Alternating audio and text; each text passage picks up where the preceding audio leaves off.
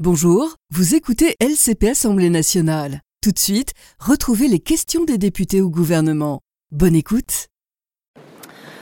L'ordre du jour appelle les questions au gouvernement et la première d'entre elles va être posée par Monsieur le Président Mattei pour le groupe démocrate.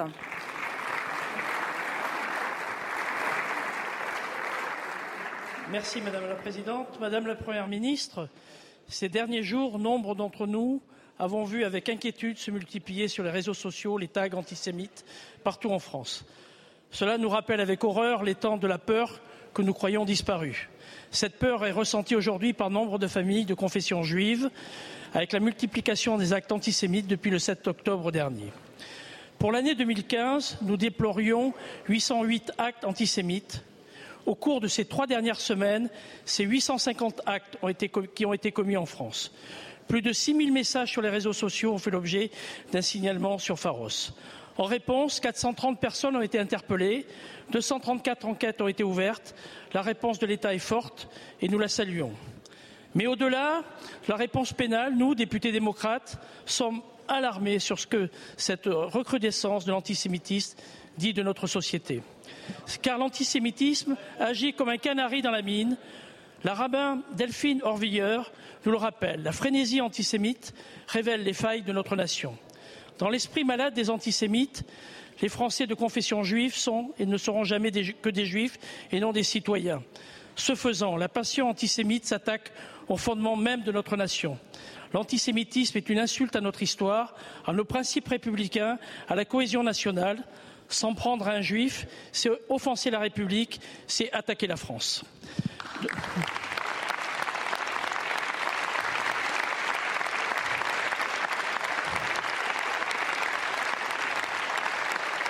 De la même façon, tout acte qui vise à condamner l'autre, à l'agresser pour ce qu'il est, pour sa religion, pour son origine, est insupportable pour notre pays. Madame la Première ministre, face à ce fléau, quelle réponse pouvons-nous apporter? Non pas en tant qu'État, mais comme nation. Je vous remercie. Merci beaucoup, Monsieur le Président. La parole est à Madame la Première ministre. Merci Madame la Présidente, Mesdames et Messieurs les députés, Monsieur le Président Jean-Paul Mattei.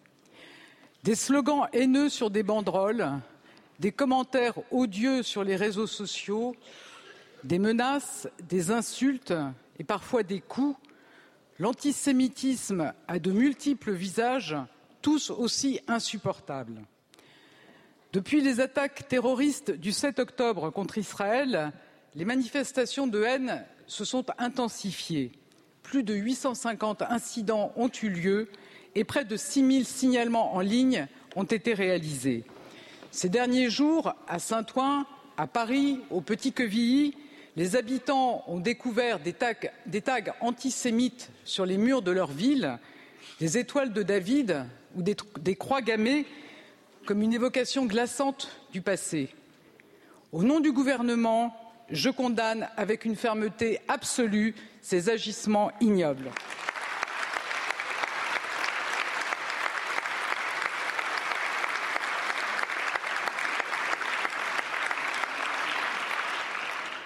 L'antisémitisme, c'est la lâcheté, la haine de l'autre, et tous ceux qui se rendent coupables de ces actes doivent être interpellés et condamnés.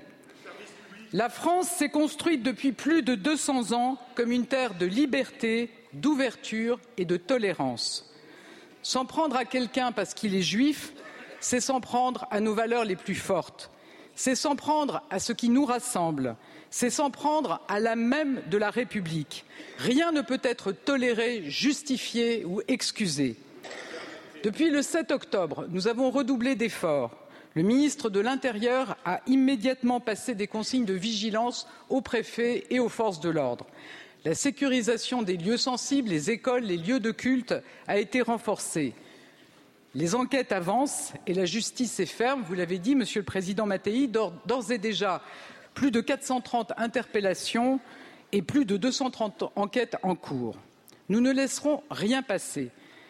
Depuis ce 7 octobre, les Juifs de France connaissent le poids de l'angoisse. Alors je veux leur dire, avec mon gouvernement, et je n'en doute pas avec vous, nous sommes à vos côtés. Nous, nous le resterons. Rien ne justifie la haine et la violence. C'est le devoir de notre pays de le combattre. C'est le devoir de la République de protéger tous les juifs de France. Et vous pouvez compter sur mon engagement sans faille. Je vous remercie. Je vous remercie, Madame la Première ministre. La parole est à Madame Sandrine Rousseau pour le groupe écologiste. Merci Madame la Présidente. Ma question s'adresse à Madame la Ministre des Affaires étrangères, Catherine Colonna. Madame la Ministre, la France, en tant qu'État tiers au conflit israélo-palestinien, doit avoir une position claire. Elle doit renouer avec son rôle historique consistant à défendre le droit international, tout le droit international, rien que le droit international. Celui-ci exige la libération sans condition de tous les otages civils, la protection de toutes les personnes civiles, la mise en place en urgence d'un corridor humanitaire permettant d'acheminer les produits de première nécessité, dont les médicaments, la levée complète du blocus de la bande de Gaza, l'accès de la presse pour informer sans entrave et témoigner de ce qui se passe là-bas. En ce sens, lors de l'Assemblée générale des Nations unies réunie vendredi dernier, la France a voté une résolution largement adoptée demandant une trêve humanitaire immédiate, durable et soutenue menant à la cessation des activités des hostilités, pardon. La communauté internationale et la France en particulier a renoncé depuis plusieurs années à faire appliquer le droit international, laissant ainsi la région se gangréner et le cycle de la violence s'amplifier. Nous devons agir en responsabilité. Madame la ministre, alors que l'armée israélienne attaque en ce moment même Gaza par voie terrestre, tuant la population civile, 3195 enfants morts, et mettant en danger les otages détenus par le Hamas, quelles sont les pressions que la France envisage enfin de, afin de mettre un terme à cet enfer? Pouvez-vous Madame la ministre, affirmer aujourd'hui devant l'Assemblée nationale que la France appelle, à l'instar d'Antonio Guterres, à un cessez-le-feu humanitaire? Je vous remercie. La parole est à Madame Laurence Beaune, secrétaire d'État chargée de l'Europe. Merci Madame la Présidente. D'abord, je, vous prie d'excuser la ministre de l'Europe et des Affaires étrangères, Catherine Colonna, qui participe à Turin au comité de coopération transfrontalière du traité du Quirinal. Madame la députée Sandrine Rousseau, vous avez dit que la France doit agir en responsabilité et vous avez raison, c'est précisément ce que fait notre diplomatie.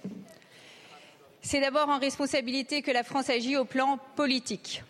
Vous l'avez rappelé, la France a voté en faveur du texte jordanien présenté à l'Assemblée générale des Nations unies, texte qui appelait à la mise en place d'une trêve humanitaire menant à l'association des hostilités. C'est la position de la France depuis les premiers jours de ce conflit.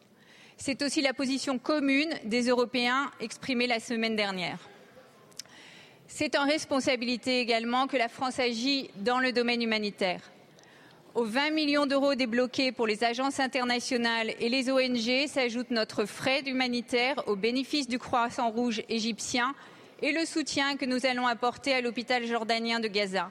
C'est un impératif et l'aide doit être acheminée en quantité suffisante et de manière durable. C'est en responsabilité également que nous cherchons avec nos partenaires dans la région et au-delà un chemin qui évite un embrasement régional et permette de tracer une perspective de paix. Le déplacement du président de la République, les deux tournées de Catherine Colonna dans la région, notre action au Conseil de sécurité en vue de l'adoption d'une résolution ont aussi cet objectif. C'est enfin en responsabilité que nous rappelons des principes simples la condamnation du terrorisme du Hamas et des crimes abjects qu'il a commis, le droit d'Israël à la sécurité et son devoir d'agir dans le cadre du droit international, et enfin, évidemment, l'impérieuse nécessité d'un horizon politique pour que les Palestiniens et les Israéliens puissent vivre dans deux États, côte à côte et en paix. Je vous remercie. Merci beaucoup, Madame euh, la Ministre. Je vais euh, en profiter euh, pour saluer la présence dans l'hémicycle de euh, familles et pour leur dire que nous sommes à leur côté. Depuis l'attaque terroriste du 7 octobre dernier, nous déplorons la mort de 35 de nos compatriotes. Cela fait aujourd'hui 25 jours que neuf Français sont détenus en otage.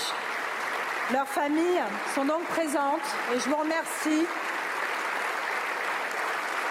au nom de la représentation nationale de leur dire collectivement que nous sommes à leur côté.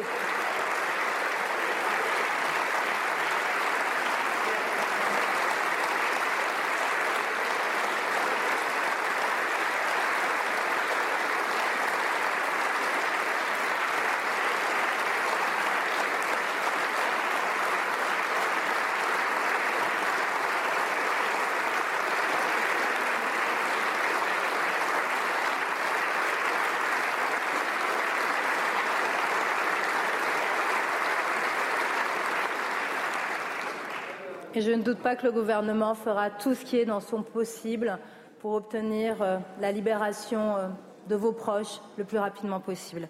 Merci à tous. La parole est à Monsieur Paul Molac pour le groupe Lyotte. Merci Madame la Présidente. Ma question s'adresse au ministre de l'Agriculture. Monsieur le ministre, le groupe Lyotte se félicite du maintien des prix agricoles qui rémunèrent mieux nos agriculteurs. Toutefois, certains problèmes demeurent. Je veux tout d'abord évoquer les retards de paiement de la PAC qui touchent certains agriculteurs, près de 500 dossiers concernés dans le Gers. Autre sujet, la crainte de certaines filières face aux importations de pays tiers tels que l'Australie. Je souhaite également évoquer les difficultés de nos agriculteurs qui se sont engagés dans la transition écologique, les bio en premier lieu, qui souffrent d'une contraction du marché, et de la nécessité de faire appliquer la loi sur la restauration collective. Mais le cœur de ma question concerne ici les mesures dites agro-environnementales et climatiques, plus communément dénommées MAEC. Elles sont un outil majeur de la transition agroécologique. Elles incitent au changement des pratiques et de systèmes en rémunérant les surcoûts et les prises de risques. Nous sommes 35 parlementaires bretons, à l'initiative de notre collègue Claudia Roux, à vous avoir interpellé. Aujourd'hui, les financements de l'État sont largement insuffisants pour honorer ces contrats.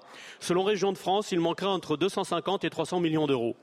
Vous comprendrez aisément que le fait d'abandonner des exploitants agricoles pourtant engagés dans des mesures d'adaptation agroécologique, alors que l'on veut baisser la consommation de produits phyto de 50%, comporte quelques contradictions.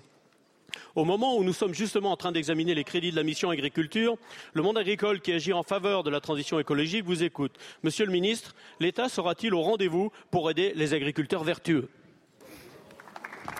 Je vous remercie. La parole est à Monsieur Marc Fesneau, ministre de l'Agriculture et de la Souveraineté alimentaire. Merci beaucoup. Madame la Présidente, Mesdames et Messieurs les députés, Monsieur le député Paul Molac, d'abord répondre sur la question euh, des paiements euh, de la PAC.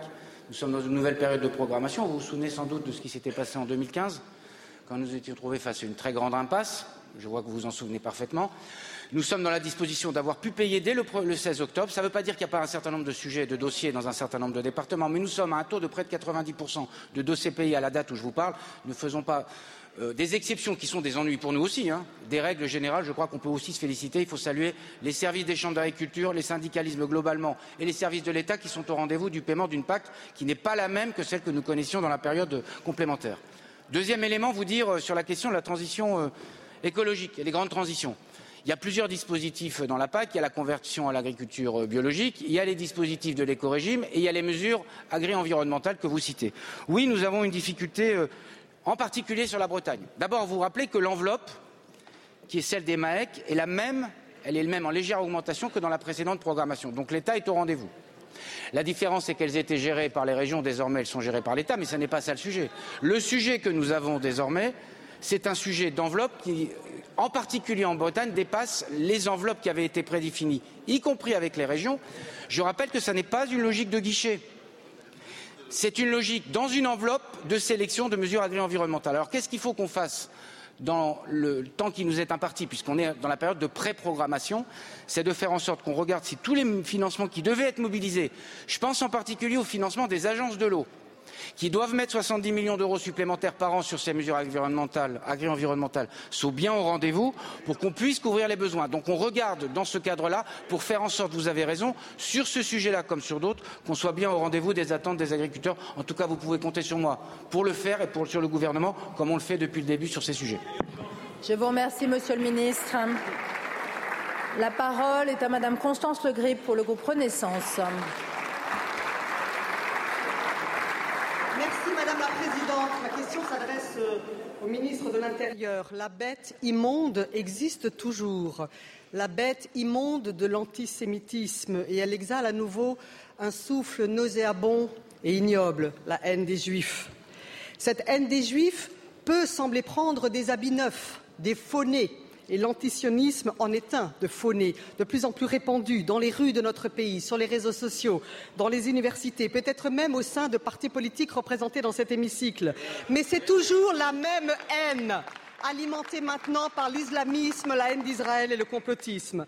Depuis le 7 octobre, ce sont 840 actes antisémites qui ont été recensés dans notre pays. 430 personnes interpellées, 840 actes antisémites en trois semaines, soit beaucoup, beaucoup plus que durant l'année écoulée. C'est une véritable flambée de l'antisémitisme à laquelle nous assistons dans notre pays. Insultes, injures, menaces de mort, tags, dégradation de bâtiments, agressions physiques, tentatives d'incendie contre des portes d'appartements, cyberharcèlement rythment le quotidien de beaucoup trop de nos compatriotes de confession juive qui se sentent menacés et qui ont peur. Cet antisémitisme grandissant, désinhibé dans la France d'aujourd'hui, il fait peur, il nous fait peur, il nous fait honte.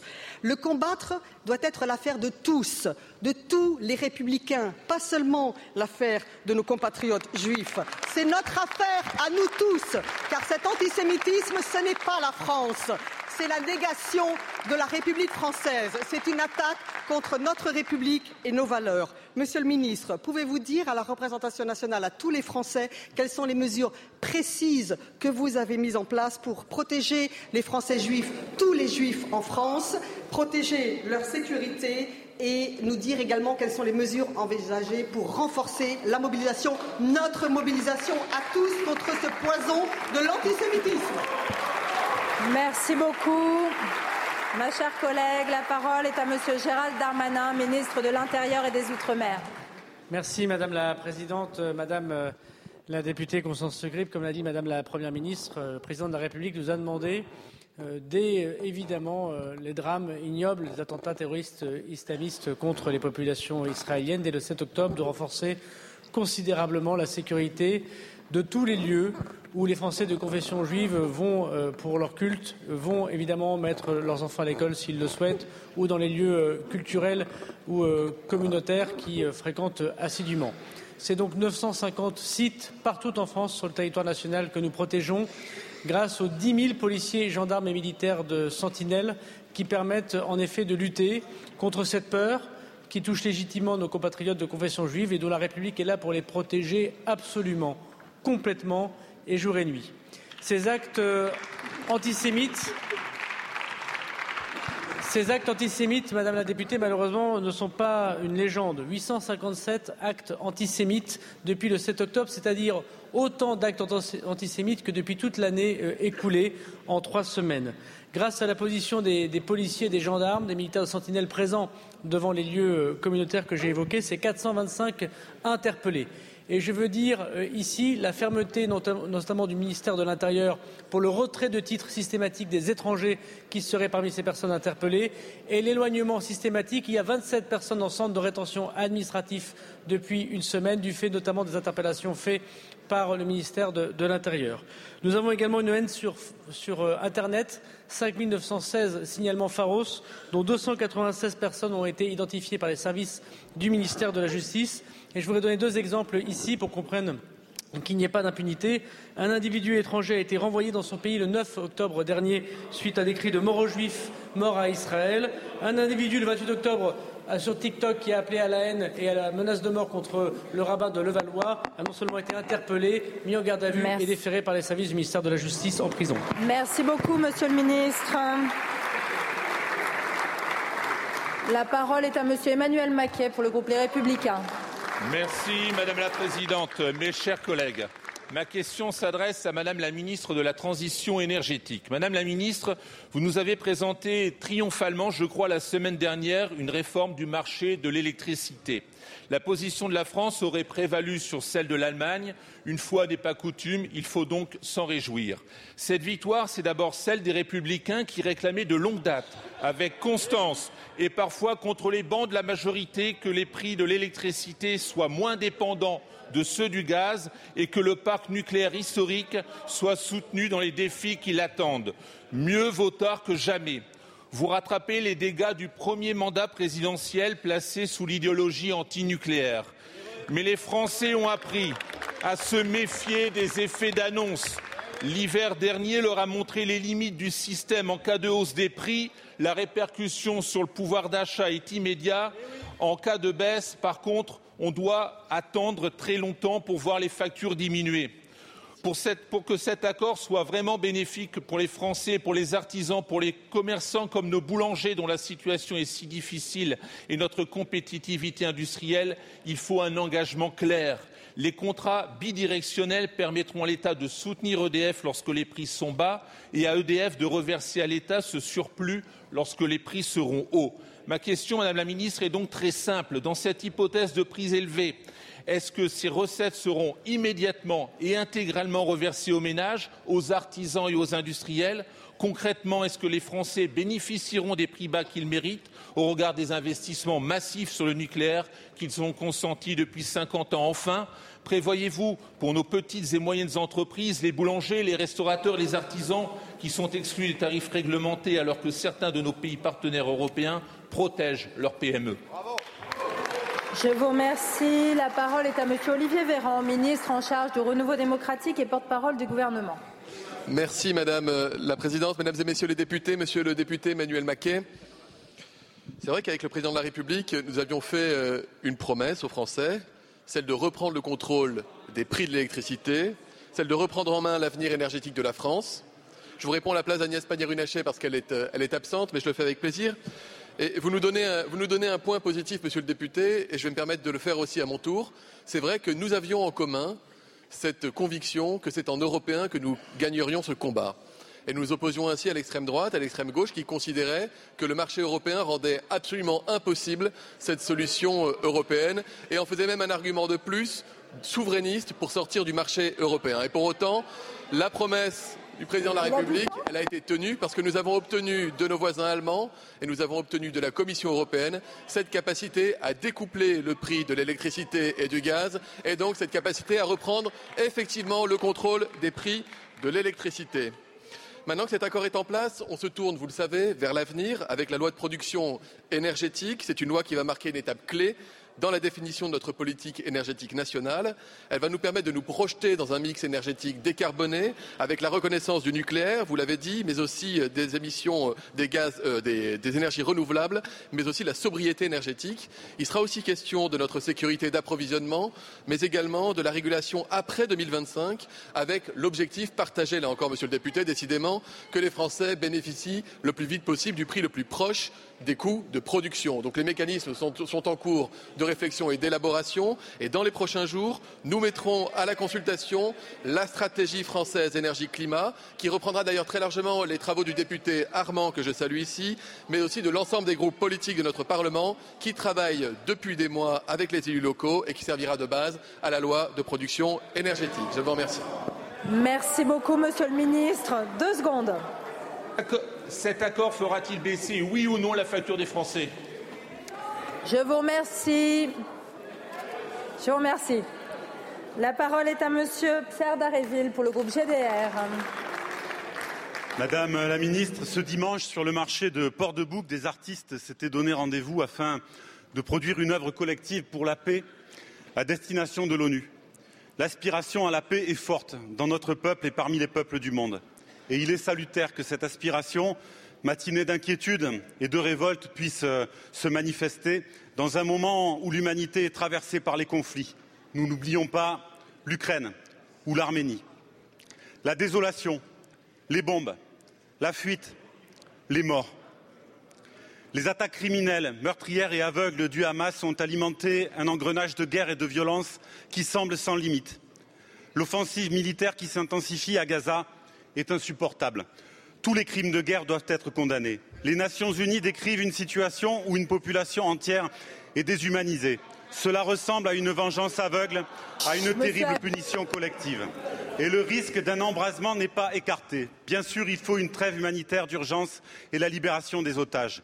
Mais en toile de fond, il y a ce conflit qui dure depuis des décennies et qui ne se réglera pas ainsi. Il y a la persistance de l'occupation et du blocus, le développement de la colonisation qui prive une part de l'humanité de ses droits élémentaires.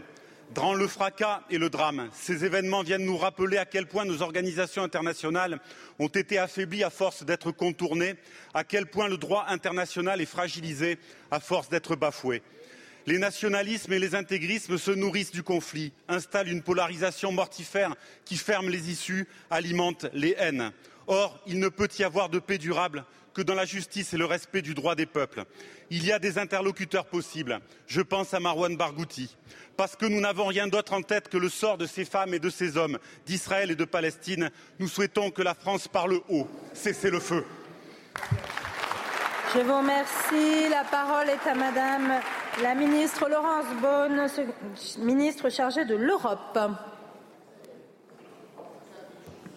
Mesdames et Messieurs euh, les députés, Monsieur le député Pierre Daréville, euh, je vais vous faire une réponse en deux temps.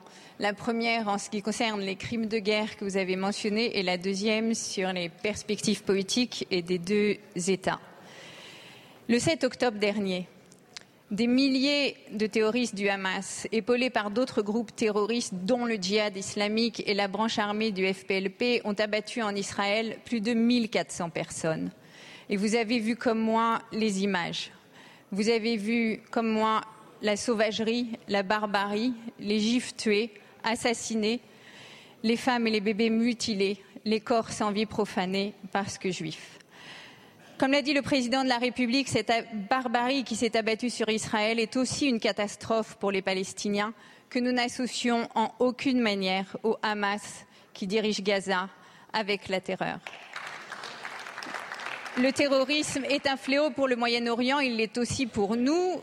Il faut rappeler que 35 de nos compatriotes ont été sauvagement assassinés par le Hamas et que ce groupe terroriste détient en otage certainement plusieurs autres de nos compatriotes dont nous sommes toujours sans nouvelles.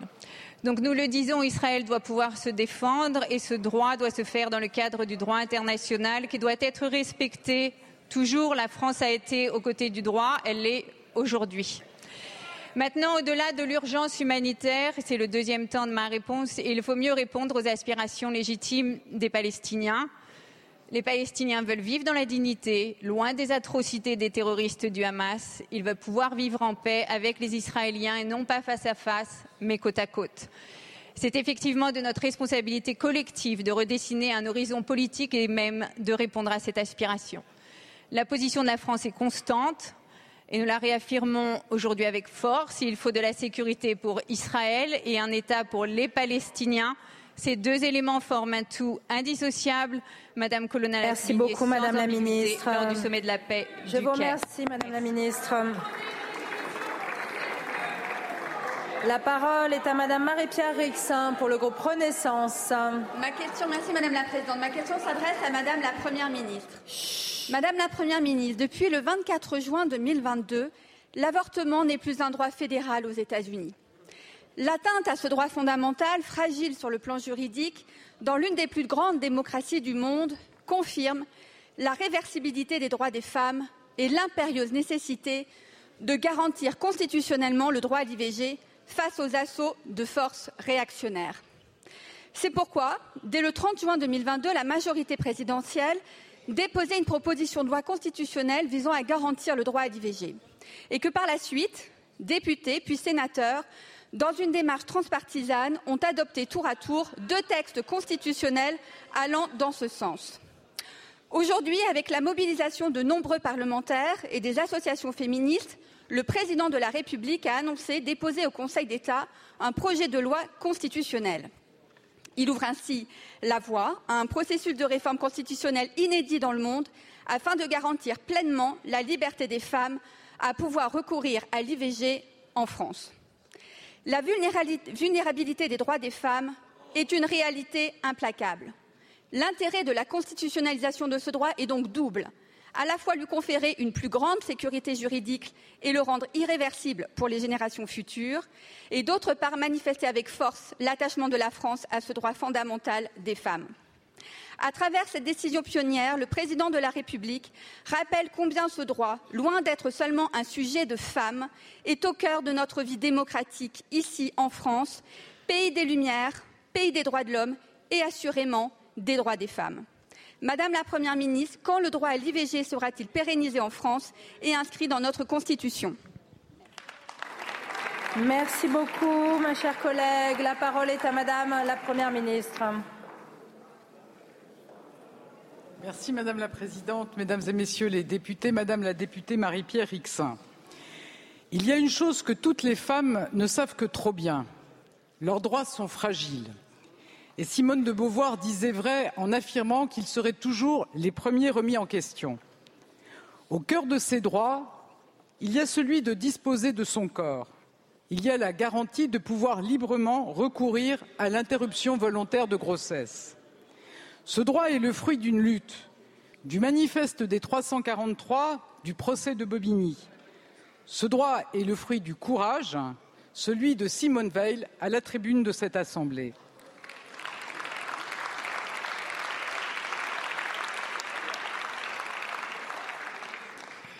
Si ce droit est aujourd'hui défendu sur la quasi-totalité des bancs de cet hémicycle, nous avons un devoir de vigilance.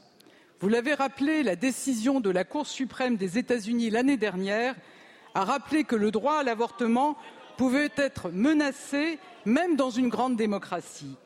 Et jusque sur notre continent, plusieurs partis d'extrême droite veulent remettre en cause cette liberté fondamentale pour les femmes. Ce devoir de vigilance, vous le partagez. C'est le sens de la proposition de loi constitutionnelle adoptée à une très large majorité sur ces bancs et votée ensuite par le Sénat. Ce devoir de vigilance, nous le partageons. Le 8 mars dernier, en rendant l'hommage de la nation à Gisèle Halimi, le président de la République s'est engagé à inscrire le droit à l'IVG dans le marbre de la Constitution. Et dimanche dernier, après concertation avec les groupes parlementaires, le président de la République a annoncé qu'un projet de loi constitutionnel serait transmis dès cette semaine au Conseil d'État et présenté au Conseil des ministres avant la fin de l'année. Ce texte permettra de consacrer plus encore la liberté des femmes à recourir à l'IVG en l'inscrivant dans la Constitution. Mesdames et Messieurs les députés, certains affirment qu'il n'y a pas urgence pour le droit des femmes. Je crois au contraire qu'il y a toujours urgence à se battre toujours urgence à veiller aux libertés des femmes. C'est ma conviction, c'est la conviction de mon gouvernement et c'est la, vôtre. Et c'est une conviction qui rassemble largement sur ces bancs. C'est pourquoi, pour toutes les femmes, avec le président de la République, nous souhaitons que ce ce droit soit inscrit dans la Constitution en 2024. Je vous remercie. Merci beaucoup, Madame la Première ministre. La parole est à Monsieur Jérôme Le Gavre pour le groupe La France Insoumise. Madame la Première ministre, la directrice exécutive de l'UNICEF a affirmé lundi devant le Conseil de sécurité de l'ONU plus de 420 enfants sont tués ou blessés chaque jour à Gaza. Jean-François Corti, vice-président de Médecins du Monde, explique dans Libération on est passé d'une prison à ciel ouvert à un charnier à ciel ouvert. Madame la Première ministre, vous et votre gouvernement avez fait le choix de soutenir inconditionnellement le gouvernement de M. Netanyahou. Dans une démocratie, c'est le droit pour d'autres, et ils sont nombreux, de penser, de dire que le carnage doit s'arrêter tout de suite, qu'il faut un cessez-le-feu immédiat. Dans le monde entier, notamment en Europe, comme à Londres très récemment, des manifestations très puissantes ont lieu. En France, ces manifestations sont interdites, comme cela a été le cas samedi dernier à Paris. Madame la Première ministre, pourquoi? Pourquoi cette position intenable et incompréhensible? En réalité, un climat dangereux est en train de s'installer. Dangereux pour le pays, la démocratie et l'ensemble des libertés publiques. Au Rassemblement national et dans votre majorité, certains ont cru bon de s'en prendre à la liberté de la presse, de cibler l'AFP et de se prononcer pour que lui soient retirées ses subventions publiques. Un autre député de votre majorité, rajoutant aux menaces réelles dont ce dernier est l'objet, déclare à la radio Jean-Luc Mélenchon est un danger pour la société, il devrait être fiché S. Madame la Première ministre, vous désolidarisez-vous nettement de ces propos irresponsables? La première victime d'une guerre est la vérité. C'est vrai à chaque fois, ça l'est particulièrement à Gaza, pilonnée réduite au silence. À ce jour, 28 journalistes y ont été tués. Deux tribunes viennent d'être publiées demandant aux autorités françaises d'appeler à la protection des journalistes qui tentent actuellement de travailler dans l'enclave pour y faire leur métier informés. Reprenez-vous cet appel à votre compte Autant de questions reliées à cette exigence que pour notre part nous clamons depuis le début. Cessez le feu immédiat. Je vous remercie. La parole. Monsieur Habib, s'il vous plaît, vous n'avez pas la parole. La parole est à Madame Laurence Bonne, ministre des Affaires européennes. Merci Madame la Présidente, Monsieur le député Jérôme Legrave, Mesdames et Messieurs les députés. Je vais peut-être un petit peu me répéter, mais d'abord, Israël, dans sa réponse légitime à l'attaque terroriste dont elle a été victime, doit aussi protéger les populations civiles en application du droit humanitaire, car ces populations civiles n'ont pas à payer les prix des crimes commis par des groupes terroristes qui ne les représentent pas. Il faut être clair, je crois que le gouvernement l'a été. Les terroristes du Hamas ne représentent pas le peuple palestinien ni la cause palestinienne. Il faut le dire encore plus dans le contexte actuel de grande volatilité où certains acteurs tentent d'installer de la confusion. Le rejet le plus ferme des actions du Hamas est le moyen le plus sûr de faire entendre la voix des Palestiniens et la France condamne les agissements du Hamas et elle soutient les droits des Palestiniens. Peut-être puis-je aussi rappeler que face à la crise humanitaire qu'endure la population civile, une population civile qui souffre à Gaza, puisque vous l'avez évoqué, la France a annoncé 20 millions d'euros supplémentaires qui passeront par les agences des Nations Unies, le CICR et les ONG, et elle est prête à accroître cet effort si nécessaire. Et cette aide aux populations et aux déplacés, elle a demandé l'ouverture des corridors et la pause humanitaire pour la leur faire parvenir d'urgence. À nouveau, je le dis, la distribution de l'aide aux populations civiles, à commencer par les plus vulnérables, suppose une trêve humanitaire qui pourra amener à un cessez-le-feu. Et les personnes qui souhaitent pouvoir sortir de Gaza doivent pouvoir le faire sans en être empêchées. Nous l'avons demandé pour nos agents, nos ressortissants leurs familles. Et enfin, il faudra une solution politique pour que les deux peuples puissent vivre côte à côte. Je vous remercie. Je vous remercie, Madame la Ministre. Je vous remercie. La parole est à Madame Béatrice, Madame Monsieur Philippe Ballard pour le Rassemblement national. Merci Madame la, Présidente. Ma question s'adresse à Madame Rima Abdul Malak, ministre de la Culture. Trois semaines après le début de la guerre entre Israël et le mouvement palestinien Hamas, Gaza est coupé du monde. Cette phrase est extraite d'une dépêche AFP du 27 octobre. On y lit bien la guerre contre le mouvement palestinien Hamas. En fait, cette dépêche n'est que le reflet des consignes données par la direction de l'agence. Dans une note interne, on y lit notamment que pour décrire le Hamas, il faut parler, je cite, de combattants du Hamas et non d'islamistes du Hamas, tandis que le qualificatif terroriste est tout simplement à proscrire. Le directeur de l'information expliquant que ce mot a tout bonnement perdu son sens. Pourtant, il n'y a pas si longtemps, l'AFP employait ce mot de terroriste pour décrire les exactions de Daesh, d'Al-Qaïda, les assassinats de Boko Haram, l'attentat contre Charlie Hebdo. Mais que s'est-il passé depuis? Décapiter des bébés, éventrer des femmes enceintes, brûler des êtres humains, kidnapper, violer, ce n'est pas du terrorisme Eh bien non, apparemment, pour l'AFP.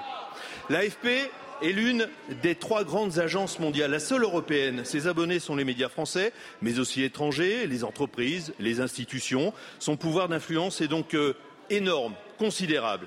J'ai été journaliste près de 40 ans. Pendant de longues années, l'AFP, c'était la Bible de l'information. Mais ce temps-là est révolu. Alors, Madame la Ministre, l'État s'apprête à verser 141 millions d'euros à l'AFP, budget en hausse de 5%, au titre, écoutez bien, de sa mission d'intérêt général. Alors, Madame la Ministre, Comment comptez-vous réagir quand sur le site de votre ministère, il est écrit que l'AFP est la seule agence mondiale qui produise de l'information originale, complète, objective et digne de confiance?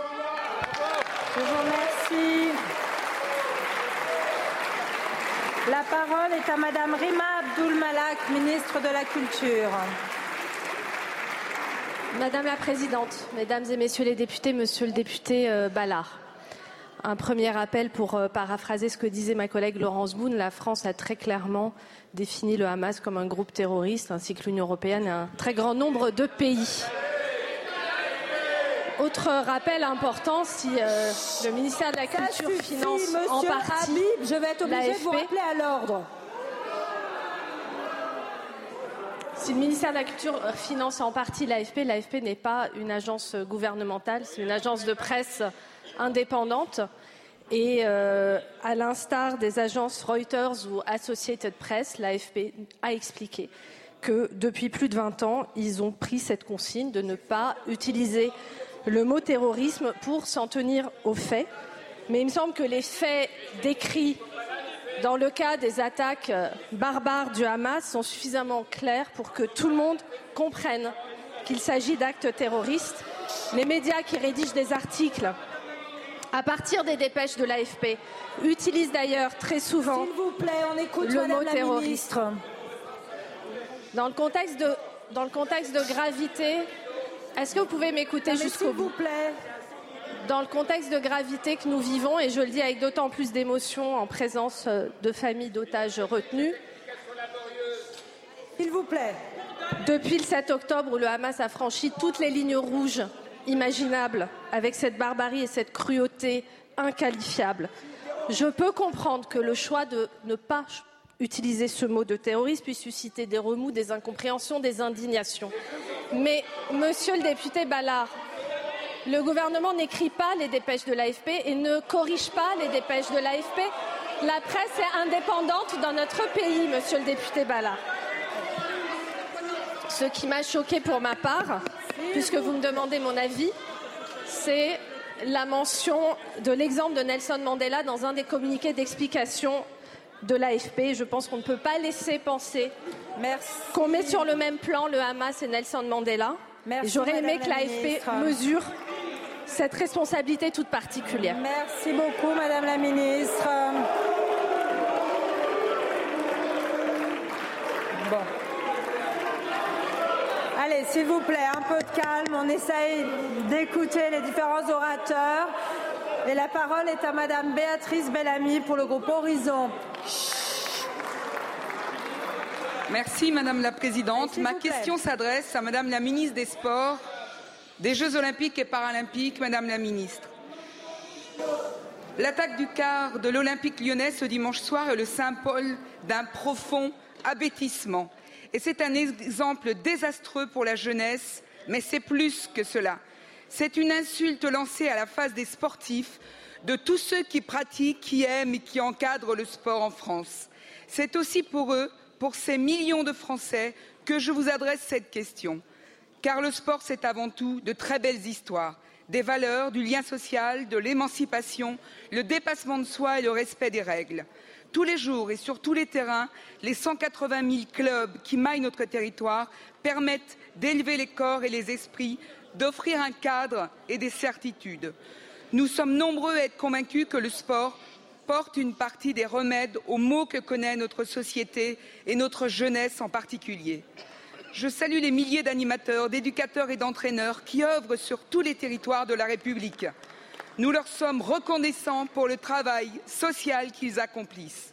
La pratique du sport sera la grande cause nationale pour 2024.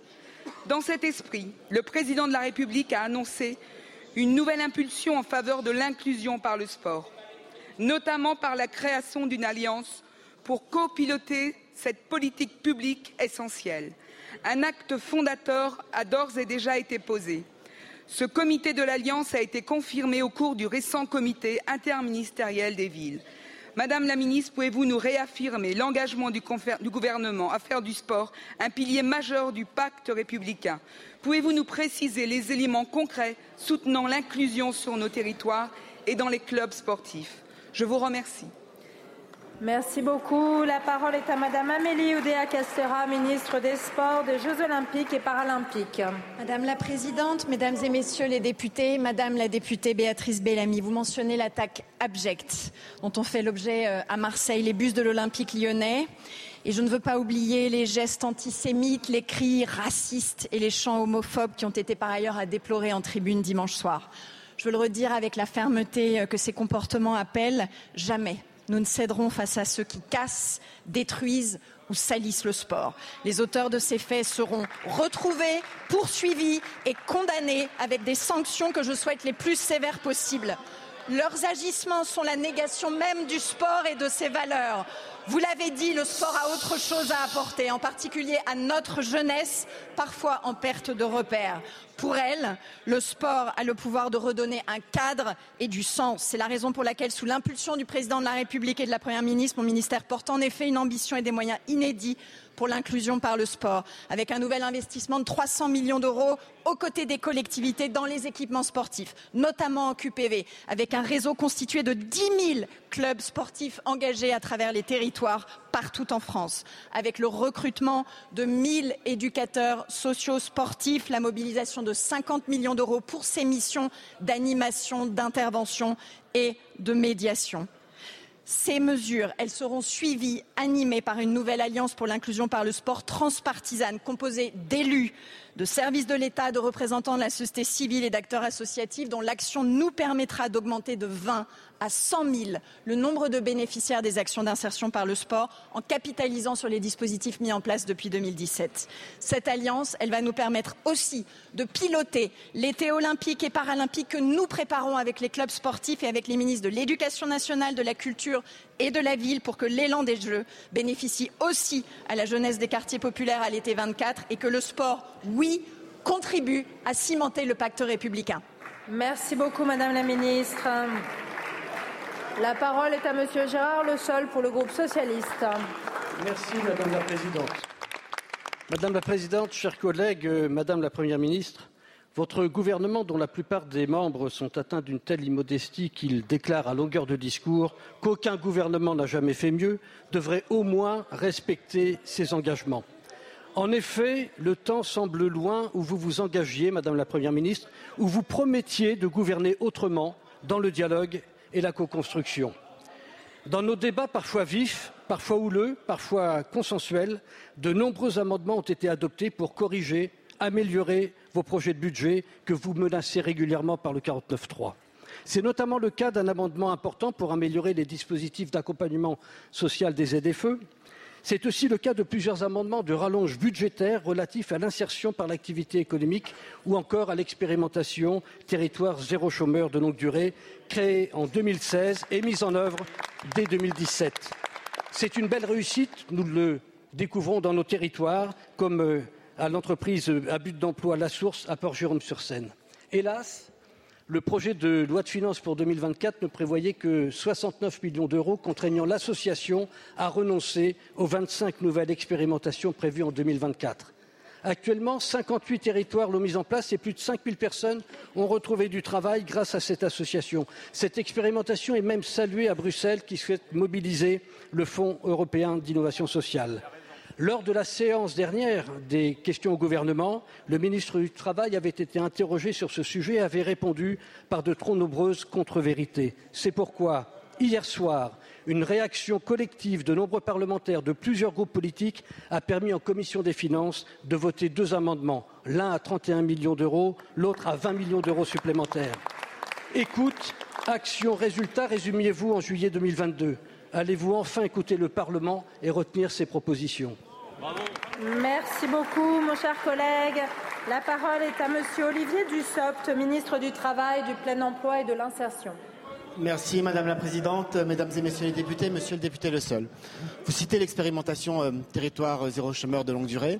Comme vous l'avez dit, elle a été mise en place par une loi de 2016 avec 10 territoires et euh, le gouvernement suivant avait porté cette expérimentation à 60 territoires.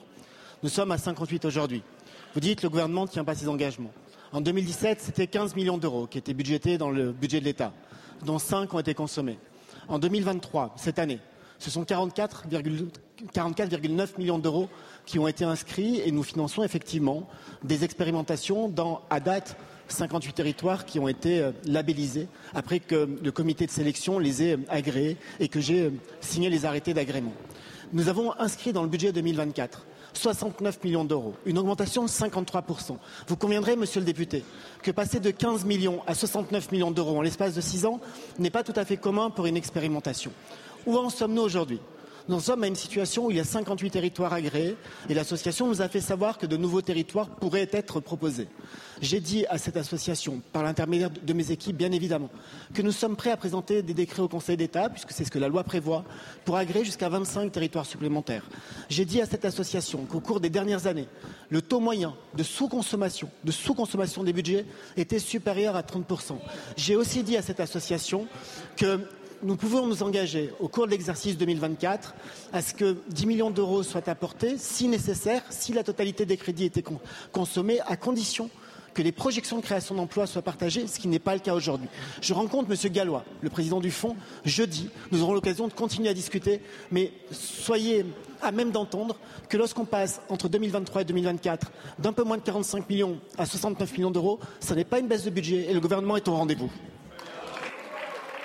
Merci beaucoup, Monsieur le Ministre. La parole est à Madame Danielle Obono pour le groupe La France Insoumise. Lundi dernier, interrogé sur l'annonce du syndicat mixte de gestion de l'eau et de l'assainissement de Guadeloupe qui déconseillait à la population de consommer l'eau du robinet, le ministre Vigier a répondu Voyez, vous avez la chance d'avoir un ministre qui est également biologiste, qui va vous donner les bons conseils. Eh bien, vous faites couler l'eau, vous la faites chauffer et après vous la mettez au frigo. Mais bien sûr, pourquoi les Guadeloupéens et Guadeloupéennes n'y avaient pas pensé avant? Peut-être parce qu'ils et elles savent que le problème est structurel et ne se réglera pas par des bons conseils de biologiste, tout ministre qu'il soit. En Guadeloupe, comme dans plusieurs autres départements dits d'outre-mer, depuis des années, de nombreux dysfonctionnements dans la gestion des usines de production d'eau potable, du réseau de distribution et de la gestion des eaux usées entraînent une situation catastrophique. Un quart de la population de Guadeloupe n'a pas accès tous les jours à l'eau du fait des coupures. 31% de la population mahoraise n'a pas accès à l'eau courante dans son logement. Entre 15 et 20% de la population de Guyane n'a pas accès à l'eau alors que cette région dispose de la troisième réserve d'eau du monde. Un habitant et une habitante sur deux de la Réunion ne peut pas boire de l'eau du robinet car impropre à la consommation. Mais tout cela, vous le savez, car depuis des années, habitants, habitantes et élus de ces territoires et de la nation tout entière alertent sur cette situation. Le 2 juin 2023, un rapport du comité de l'ONU sur les droits de l'enfant a même demandé à l'État français de garantir les droits à l'eau et à l'assainissement en Outre-mer et singulièrement en Guadeloupe. À ce jour, en plus d'être condescendantes, les réponses de votre gouvernement sont dramatiquement insuffisantes. Heureusement, la représentation nationale s'est saisie du problème. Mardi dernier, en commission des finances, la proposition de notre groupe d'un plan d'urgence de 100 millions d'euros sur le budget 2024 pour rendre effectif le droit d'accès à l'eau dans les Outre-mer a été votée. Madame la Première ministre, conserverez-vous ce financement ainsi que tous ceux adoptés en commission en faveur des Outre-mer après le funeste 43 que vous prévoyez sur la deuxième partie du budget? Je vous remercie. La parole est à Monsieur Philippe Vigier, ministre en charge des Outre-mer. Merci Madame la Présidente. Euh, mesdames, Messieurs les députés, Madame Obono. Où est le mépris, Madame Obono, lorsque, la semaine dernière, 24 heures après l'ouragan Timi, Tami, je suis allé sur place à la rencontre des populations, qui avaient été pour certains dévastés, vous le savez, et pour, et qui pour d'autres ont perdu leur outil de travail, et il nécessitait que l'on soit à côté d'eux et j'étais à côté d'eux. Où est le mépris, où est Madame Obono, lorsque Gérald Darmanin, le ministre de l'Intérieur, a décidé d'enclencher la reconnaissance de catastrophes naturelles, justement, suite au passage de cet ouragan Tami à la Guadeloupe? Où est le mépris, Madame Obono, lorsque, comme beaucoup de Guadeloupéens et de Guadeloupéennes, j'ai constaté, j'ai constaté que l'eau était de couleur marron lorsqu'il y a des grandes inondations. Et pourquoi, Madame Obono? Et pourquoi, Madame Obono? Pour une raison simple, c'est que les, usines de traitement d'eau ne marchent quasiment plus. Et Madame Obono, où est le mépris, puisque vous venez parler, vous venez de parler à l'instant des investissements financiers? Où le mépris lorsque nous signons la semaine dernière pour 320 millions d'euros avec la région, je remercie le président Richalus, avec le département, je remercie le président Losbar, de manière à ce que l'on puisse enfin régler ces problèmes. Où est le mépris de ce gouvernement pour l'eau. Je repars ce soir à Mayotte je devais y aller avec Gérald Darmanin qui doit rester sur le territoire hexagonal. Parce que nous avons lancé un plan de 400 millions d'euros. Donc nous sommes pas dans le mépris, nous sommes dans la considération. Et nous sommes dans la considération pour les femmes et les hommes des territoires ultramarins qui méritent enfin, qui méritent enfin que ces problèmes d'eau les prennent à bras le corps. Et croyez-le bien, Madame Obono, venez avec moi ce soir et vous verrez que sur place, nous jaillissons et vous verrez que sur place, nous avançons et vous verrez que sur place, eh bien, nous faisons des progrès chaque jour. Je vous remercie, Monsieur le Ministre. La parole est à Madame Méréana Red Arbelot pour le groupe GDR. Madame la Présidente, Mesdames et Messieurs les ministres, chers collègues, Yaorana. Ma question s'adresse à Monsieur le ministre des Armées. Le 21 janvier 2021, le traité sur l'interdiction des armes nucléaires est entré en vigueur. Il comporte des dispositions humanitaires ayant trait à l'assistance aux victimes et à la remise en état de l'environnement. La France se refuse à le ratifier. Or, le 27 octobre 2023, Kiribati et le Kazakhstan ont présenté une résolution inédite aux Nations Unies. Celle-ci concerne le lourd héritage des armes nucléaires mettant l'accent à la fois sur les dommages physiques et moraux aux victimes, mais également sur la remise en état de l'environnement dans les États touchés par l'emploi ou la mise à l'essai des armes nucléaires. 171 États ont voté pour ce texte. Les quatre puissances nucléaires ont voté contre, dont la France. Dès le dépôt du projet de résolution, des associations telles que ICANN France ont dénoncé l'attitude de rejet de la France, perçue comme un affront envers toutes les victimes de ces essais y compris ses propres enfants.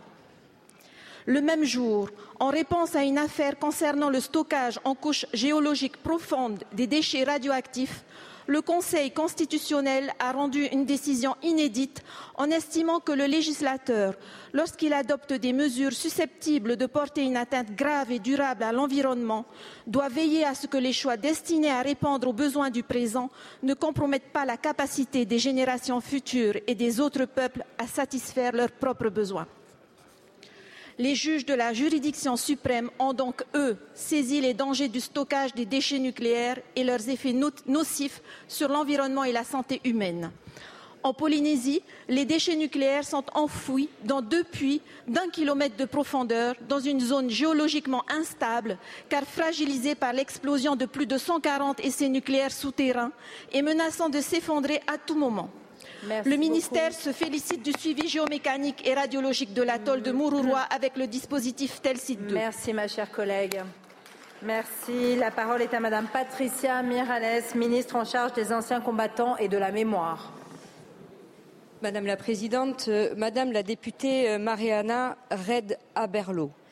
Permettez-moi d'abord euh, d'excuser le ministre des Armées, Sébastien Lecornu, qui est occupé avec euh, l'actualité internationale euh, complexe que vous connaissez. Peut-être je vais euh, commencer ma réponse en vous disant que nous n'avons pas attendu un traité pour euh, euh, travailler. Nous avons, avec le président de la République, ouvert les archives sur la Polynésie et donc il y a 600 archives qui ont été ouvertes et qui permettent aux historiens, aux enseignants et aux chercheurs de pouvoir se rendre compte de ce qui a été fait avant sur les essais nucléaires. Nous sommes évidemment héritiers de cette histoire et nous en faisons toute la lumière nous en faisons toute la lumière. Peut-être vous dire aussi que le ministère des Armées est conscient de ses responsabilités particulières sur ce sujet des essais nucléaires en Polynésie. Il porte l'exigence de la transparence voulue par le président de la République. La surveillance des atolls continue à être réalisée selon un plan rigoureux et complet. Le ministère des, euh, Armées a effectué une rénovation du système de télésurveillance du site que vous connaissez appelé tel site. La dernière publication de 2022 confirme que les objectifs de surveillance ont été remplis tant en termes d'alerte que du suivi de l'évolution euh, géomécanique. Les mouvements de la couronne corélienne sont devenus très faibles et le détachement d'un fragment important créant une vague est devenu très improbable. Nous continuons naturellement la surveillance. Les mesures effectuées permettent de classer le niveau d'évolution au niveau zéro de l'échelle des risques.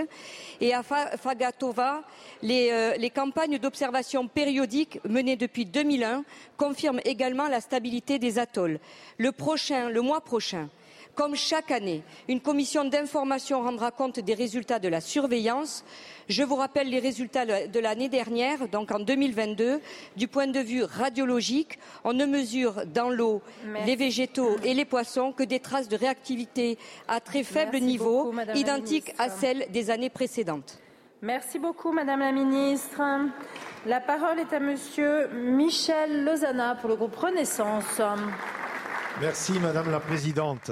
Ma question euh, s'adresse à Monsieur Aurélien Rousseau, ministre de la Santé et de la Prévention. En ce 31 octobre, je tiens à saluer les associations et bénévoles partout en France qui ont organisé des opérations dans le cadre du mouvement Octobre Rose. Ce, ce mouvement est né et vit grâce à leur engagement. Je tiens également à vous remercier, Madame la Présidente, d'avoir illuminé la façade de l'Assemblée nationale aux couleurs d'Octobre Rose. L'ensemble de ces actions nous permet de véhiculer deux messages essentiels. D'abord, apporter notre soutien aux femmes et aux hommes touchés par un cancer, ainsi qu'à leurs proches. Aussi, sensibiliser la population à l'importance du dépistage, détecter tôt un cancer du sein se soigne dans 90% des cas. La démarche est simple. Dès 25 ans, il est préconisé de procéder régulièrement à un examen clinique ainsi qu'à des autopalpations.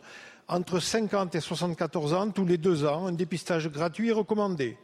Pourtant, en 2022, seulement 47% des femmes éligibles à ce dépistage y ont participé. C'est insuffisant et en baisse depuis la crise sanitaire. C'est pourquoi je salue, Monsieur le Ministre, votre volonté d'aller vers les personnes les plus éloignées, notamment à travers le rendez-vous préventif à trois âges clés voté par le Parlement en 2023 et adapté au sein du PLFSS en 2024. Cependant, nous devons aller plus loin. La stratégie décennale de lutte contre les cancers vise à réaliser un million de dépistages supplémentaires entre 2021 et 2025. Cela inclut aussi celui du cancer du sein qui demeure la première cause de décès par cancer chez les femmes. Aussi, Monsieur le Ministre, pouvez-vous nous exposer votre stratégie afin d'atteindre les objectifs fixés par cette stratégie décennale et d'améliorer le taux de participation au dépistage du cancer du sein? Je vous remercie. Merci beaucoup. Mon cher collègue, la parole est à Monsieur Aurélien Rousseau, ministre de la Santé et de la Prévention. Madame la Présidente, Mesdames et Messieurs les députés, Monsieur le député, euh, merci beaucoup de cette euh, question. Et en effet, la santé euh, des femmes était un des axes prioritaires de cette partie 3 du, du PLFSS que nous avons examiné hier. Et même si elle est moins prestigieuse que la façade du Palais Bourbon, le, celle du ministère de la Santé est également habillée de rose. Pourquoi? Pour dire la nécessité de la mobilisation absolue sur le dépistage. Avez dit les chiffres. 47% euh, des femmes euh, passent par le dépistage organisé. 10% à peu près euh, font d'elles-mêmes ce mouvement vers le dépistage. Nous devons aller plus loin parce que nous avons reculé durant la crise sanitaire. Et le cancer du sein, c'est une femme sur huit dans sa vie qui va y être exposée. Et c'est aujourd'hui encore 12 000 morts chaque année en France. 12 000 morts, dont une bonne partie, s'ils étaient dépistés plus tôt, euh, seraient évitables. Donc, euh, vous m'interrogez sur la stratégie que nous mettons en œuvre. La première, euh, monsieur le député, c'est de modifier notre manière euh, de mettre en place ce dépistage organisé. Euh, les centres régionaux de dépistage du cancer vont être euh, profondément remaniés avec des opérations d'aller vers qui seront conduites par l'assurance maladie et les ARS en prenant, euh, en prenant appui sur tout ce que nous avons fait pendant la crise sanitaire. Et par ailleurs, les CRCDC, euh, dans leur dimension euh, épidémiologique, orienteront ces recherches. Nous espérons bien atteindre un million, effectivement, de dépistages de plus par an. Deuxième élément, une mobilisation pour rénover le parc de mammographes de 10 millions. Euh, troisième élément qui est très important, c'est euh, les dotations en recherche et en innovation, notamment ce qu'on peut aujourd'hui voir en termes d'interception du cancer. C'est un progrès immense et nous devons tous nous en saisir, mais la première étape, c'est le dépistage. Vous avez raison. Merci beaucoup, Monsieur le Ministre. La parole est à Monsieur Michel Guignot pour le Rassemblement national. Merci. Madame la Présidente. Ma question s'adresse à Monsieur le ministre de l'Intérieur. Monsieur le ministre, selon la mission Immigration, Asile et Intégration, l'accueil et l'hébergement des migrants dans la diversité de leur situation sont à la charge de votre ministère.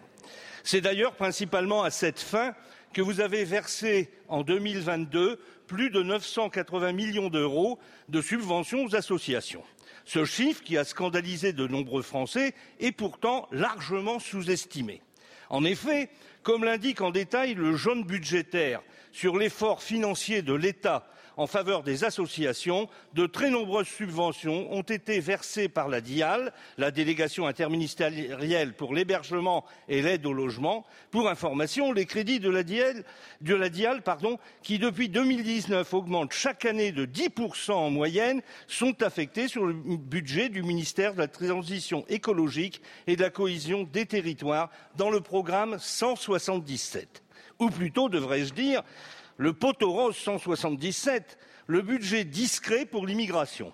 En effet, sur la seule année 2022, la DIAL a versé près d'un milliard huit d'euros de subventions pour les demandeurs d'asile. C'est donc environ 60% d'un budget créé initialement pour aider les personnes sans abri ou mal logées. Je rappelle 624 morts euh, en 2022 depuis 2019, la DIAL a ainsi versé 6 milliards d'euros de subventions pour l'accueil et l'hébergement des demandeurs d'asile, dont les deux tiers d'ailleurs ne devraient pas être dans notre pays. ma question est donc simple, Monsieur le Ministre. Une partie du budget du ministère de la Transition écologique et de la cohésion des territoires finance-t-elle discrètement, par milliards, une, immigration dont 61% des Français ne veulent pas et contre laquelle vous affirmez vouloir lutter. Je vous remercie, Monsieur le Ministre. Merci beaucoup. La parole est à Madame Sabrina Agresti Roubache, ministre en charge de la citoyenneté et de la ville. Merci Madame la Présidente. Mesdames et Messieurs les députés, euh, Monsieur le député euh, Michel Guignot. Écoutez, vous nous interrogez sur les financements accordés par le ministère en fait de l'Intérieur euh, et des Outre-mer aux associations au titre de la politique d'immigration. Comme j'ai eu l'occasion euh, de le rappeler en commission des lois lors de l'examen des crédits de la mission euh, Immigration, Asile et Intégration, l'État encadre scrupuleusement les missions et les fonds qu'il délègue aux associations qui comptent pour près de la moitié des crédits de la mission. Ce sont ces associations qui assurent pour le compte de l'État l'hébergement des demandeurs d'asile et à ce titre accompagnent ces personnes dans leur démarche ou accompagnent les réfugiés, les réfugiés vers l'emploi comme le programme d'accompagnement global pour l'intégration des réfugiés, le programme Agir. Ces associations sont effectivement des opérateurs de l'État et participent activement à l'intégration des étrangers en France. Monsieur le député, ces associations sont dans leur rôle en fournissant un accompagnement administratif et juridique aux étrangers qui souhaitent utiliser les voies de recours juridictionnelles prévues dans le cadre de la loi. Les associations ont également une responsabilité, notamment lorsqu'elles décident de défendre publiquement un individu qui aurait fait l'objet d'une décision de justice. Mais l'écriture de la loi relève du Parlement, monsieur le député, et c'est ce qu'il fera très prochainement en examinant le projet de loi sur l'immigration, qui porte une réforme de simplification très importante pour simplifier les procédures et réduire de 12 à 4 les catégories de recours. Le ministre de l'Intérieur et des Outre-mer a évoqué, aussi son souhait d'entamer un dialogue sérieux et très concerté avec ces associations. Je souscris évidemment pleinement à cette démarche. Je vous remercie. Il a encore Merci beaucoup, Madame la Ministre. La parole est à Monsieur Pierre-Henri Dumont pour le groupe Les Républicains. Merci Madame la Présidente, Madame la Première ministre. Les habitants de Calais et du Calaisie sont inquiets. Inquiets car une bombe industrielle et environnementale se trouve en plein cœur de ville à proximité immédiate des habitations et d'un canal. Le 31 mai dernier, l'usine chimique classée Céveso Seuil Haut Saint-Exime propriété du groupe Axintis, a été placée en liquidation judiciaire, ses 120 employés licenciés emportant avec eux la connaissance du site. Depuis, la direction d'Axintis refuse non seulement de se plier à la loi en remettant le site de 24 hectares en état, mais est incapable de dire quels produits chimiques se trouvent stockés dans des fûts en plein air. Cet été déjà, deux incidents furent constatés sur le site sous la forme d'émanations suspectes de fumée. Sur ce site se trouvent aujourd'hui 1900 tonnes de déchets, dont la plupart ne sont pas encore identifiés. Parmi eux, nous savons néanmoins que sont entreposés au grand air, parmi les produits les plus dangereux, 15 tonnes d'amphétamine, 350 kg de brome et 69 tonnes de cyanure. Si les amphétamines ont été évacuées ces dernières semaines, le reste des composés chimiques présents sur site font craindre une catastrophe industrielle et environnementale, un nouveau DAZF ou Lubrizol en plein cœur de ma circonscription. Madame la Première ministre, nous ne pouvons pas vivre dans la peur d'une telle catastrophe. Si localement les représentants de l'État ont pris le dossier à bras le corps, il est urgent que votre gouvernement agisse rapidement pour protéger les habitants. Mes questions sont donc simples. Tout d'abord, quelles mesures comptez-vous prendre pour identifier puis évacuer les 1900 tonnes de déchets encore présents sur le site, dont certains sont extrêmement dangereux, et dans quel délai? Ensuite, comment comptez-vous financer les évacuations de déchets puis la remise en état du site alors que le dirigeant de la maison mère de Saint-Exy, Max Saintis, n'a rempli ni ses obligations légales ni ses obligations financières lors de la liquidation de l'entreprise et que ce n'est pas aux contribuables de mettre la main à la poche pour pallier l'incurie du chef d'entreprise? Enfin, allez-vous réclamer les millions d'euros de subventions publiques accordées aux patrons voyous d'Axintis, que ce soit pour le site de Calais ou pour ces autres sites en France? Je vous remercie. Merci beaucoup, mon cher collègue. La parole est à Monsieur Christophe Béchu, ministre de la Transition écologique et de la cohésion des territoires. Madame la Présidente, Mesdames et Messieurs les députés, Monsieur le député Dumont, merci euh, pour votre question, merci aussi pour votre vigilance. Vous avez rappelé les grandes lignes, une liquidation judiciaire au 31 mai d'un site Céveso seuil haut et dès le début du mois de juin, mes services, en l'espèce les inspecteurs de l'ICPE, ont constaté que les obligations de mise en sécurité n'avaient pas été remplies. Le préfet, de manière immédiate, a pris des arrêtés. Sauf que comme la société mère s'est débrouillée pour ne plus être joignable et pour ne pas avoir laissé les fonds nécessaires pour permettre la mise en sécurité, j'ai demandé, en coordination avec le préfet, à ce que l'ADEME, au titre de l'urgence impérieuse, intervienne pour sécuriser et pour commencer à évacuer l'ensemble de ces déchets dangereux. Les amphétamines et les 15 tonnes, c'est fait. Les 386 kilos de brome, les 69 tonnes de cyanure, ce sera à compter de la mi-novembre que les opérations de déstockage interviendront. La particularité de ces déchets nécessitait des protocoles qui viennent d'être validés.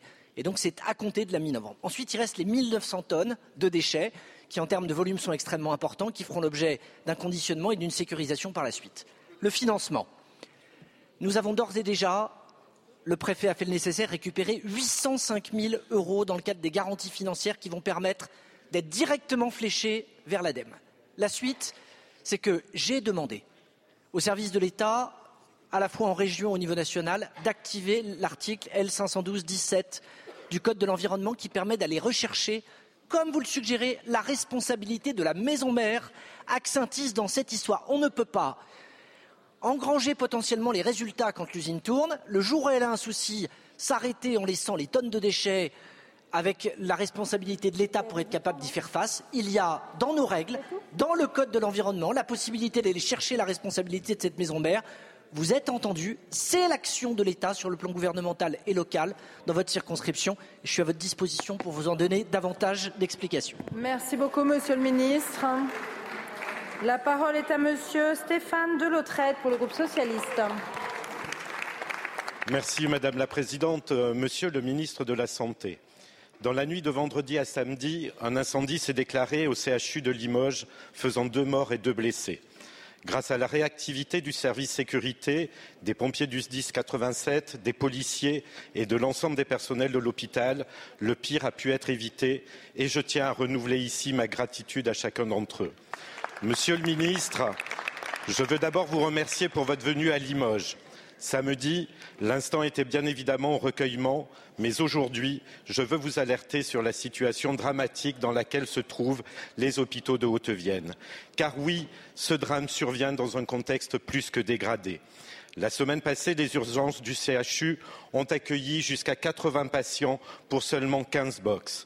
Si l'engorgement est avant tout structurel, la fermeture répétée des urgences de Saint-Junien à 30 minutes y contribue indéniablement.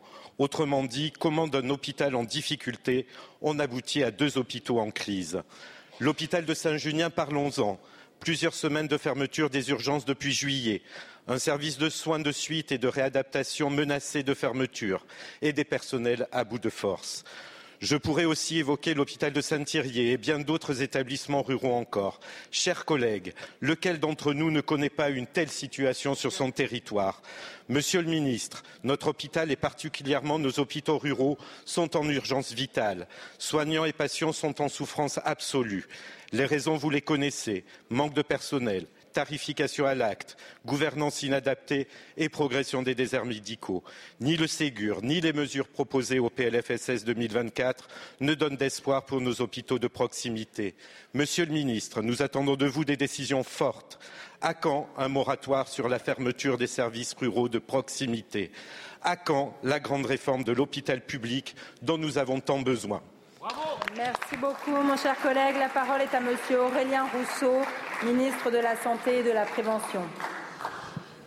Madame la Présidente, Mesdames et Messieurs les députés, Monsieur le député, je souhaiterais tout d'abord euh, m'associer euh, aux mots que vous avez eus euh, pour les personnels du centre hospitalier université de Limoges qui ont eu dans la nuit de vendredi à samedi une réaction exceptionnelle, exceptionnelle de, de courage, d'abnégation et d'efficacité puisque nous sommes passés tout près, tout près d'un drame.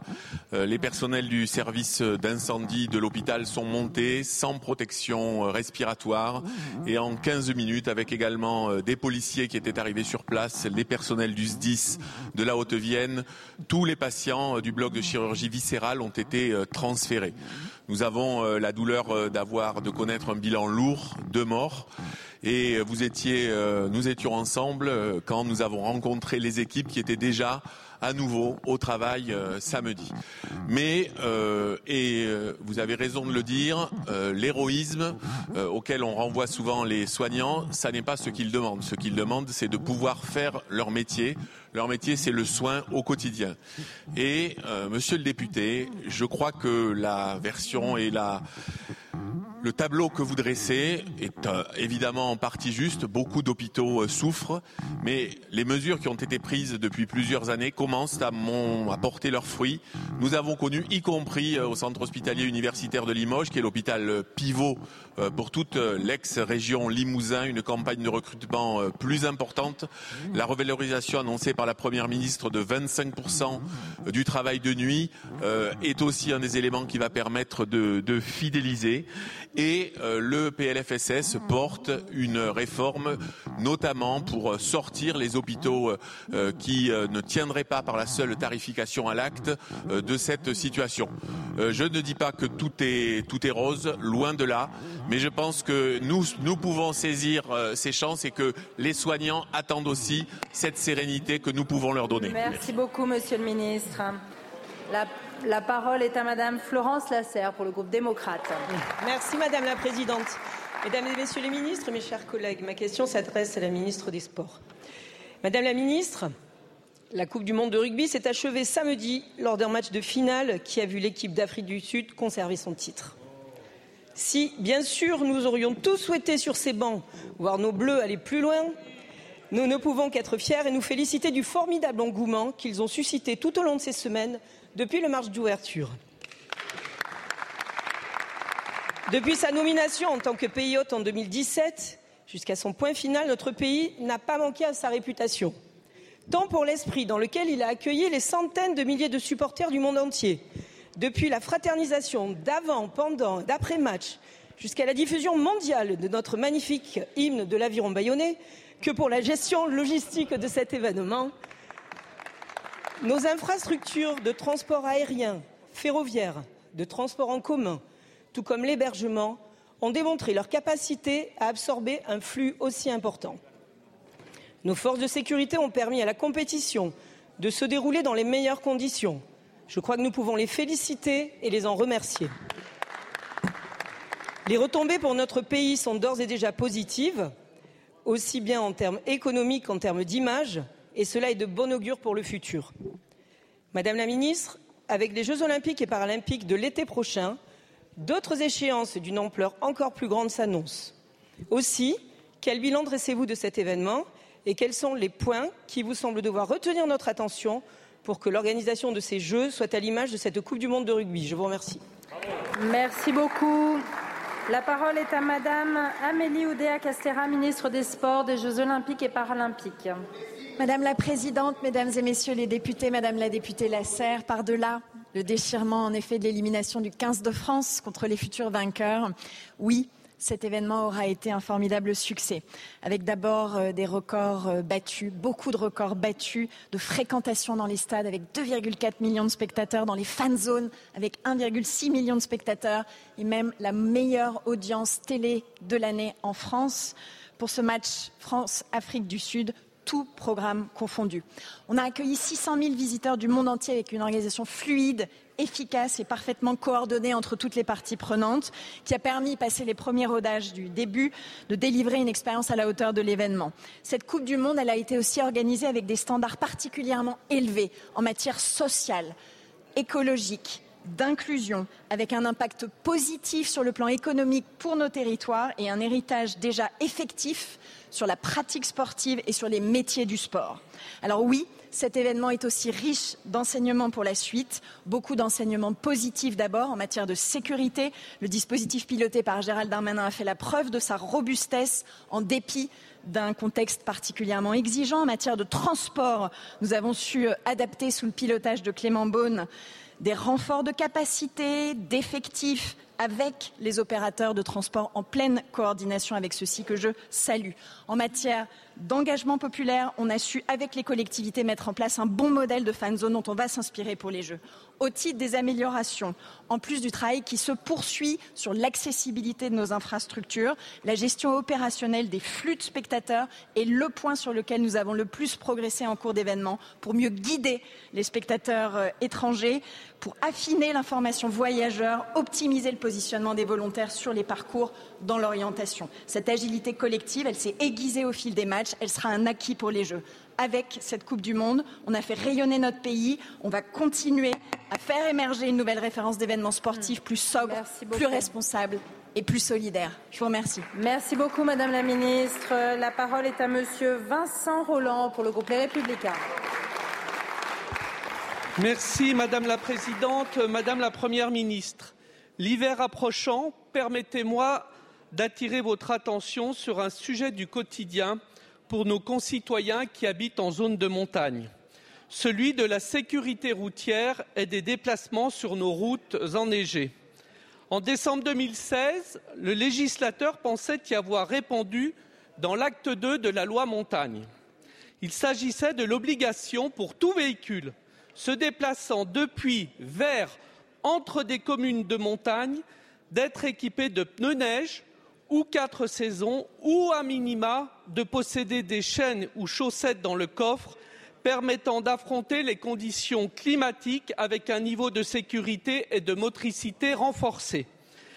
Rapporteur pour l'évaluation de l'application de cette loi en 2020 avec Marie-Noëlle Battistel, nous vous avions pourtant informé de cette non-application.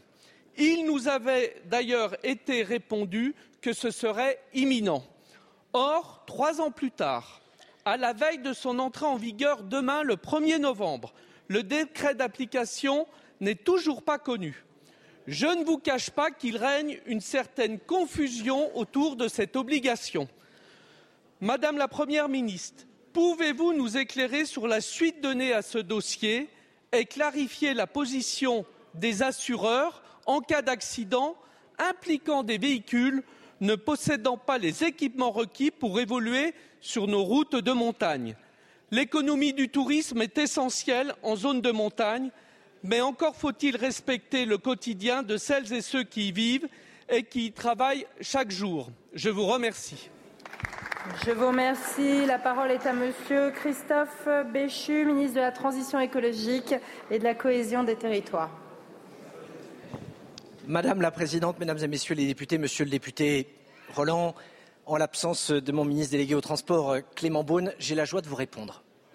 sur un sujet que je sais que vous maîtrisez particulièrement, à la fois compte tenu de la circonscription que vous représentez, mais de ce que vous avez évoqué par le passé.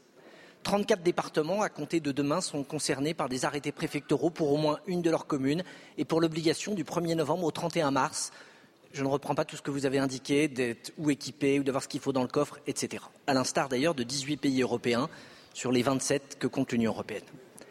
L'objectif premier, avant d'être de la répression, c'est bien de la sécurité. Et tous ceux qui ont voté ce texte, tous ceux qui l'ont porté le savent, c'est la première cause d'accident qui provoque les blocages auxquels vous faites référence, compte tenu ensuite des conséquences économiques qu'elles peuvent avoir, mais dans un premier temps, tout simplement, des euh, risques pour les femmes et les hommes qui circulent dans ces véhicules d'être eux-mêmes blessés.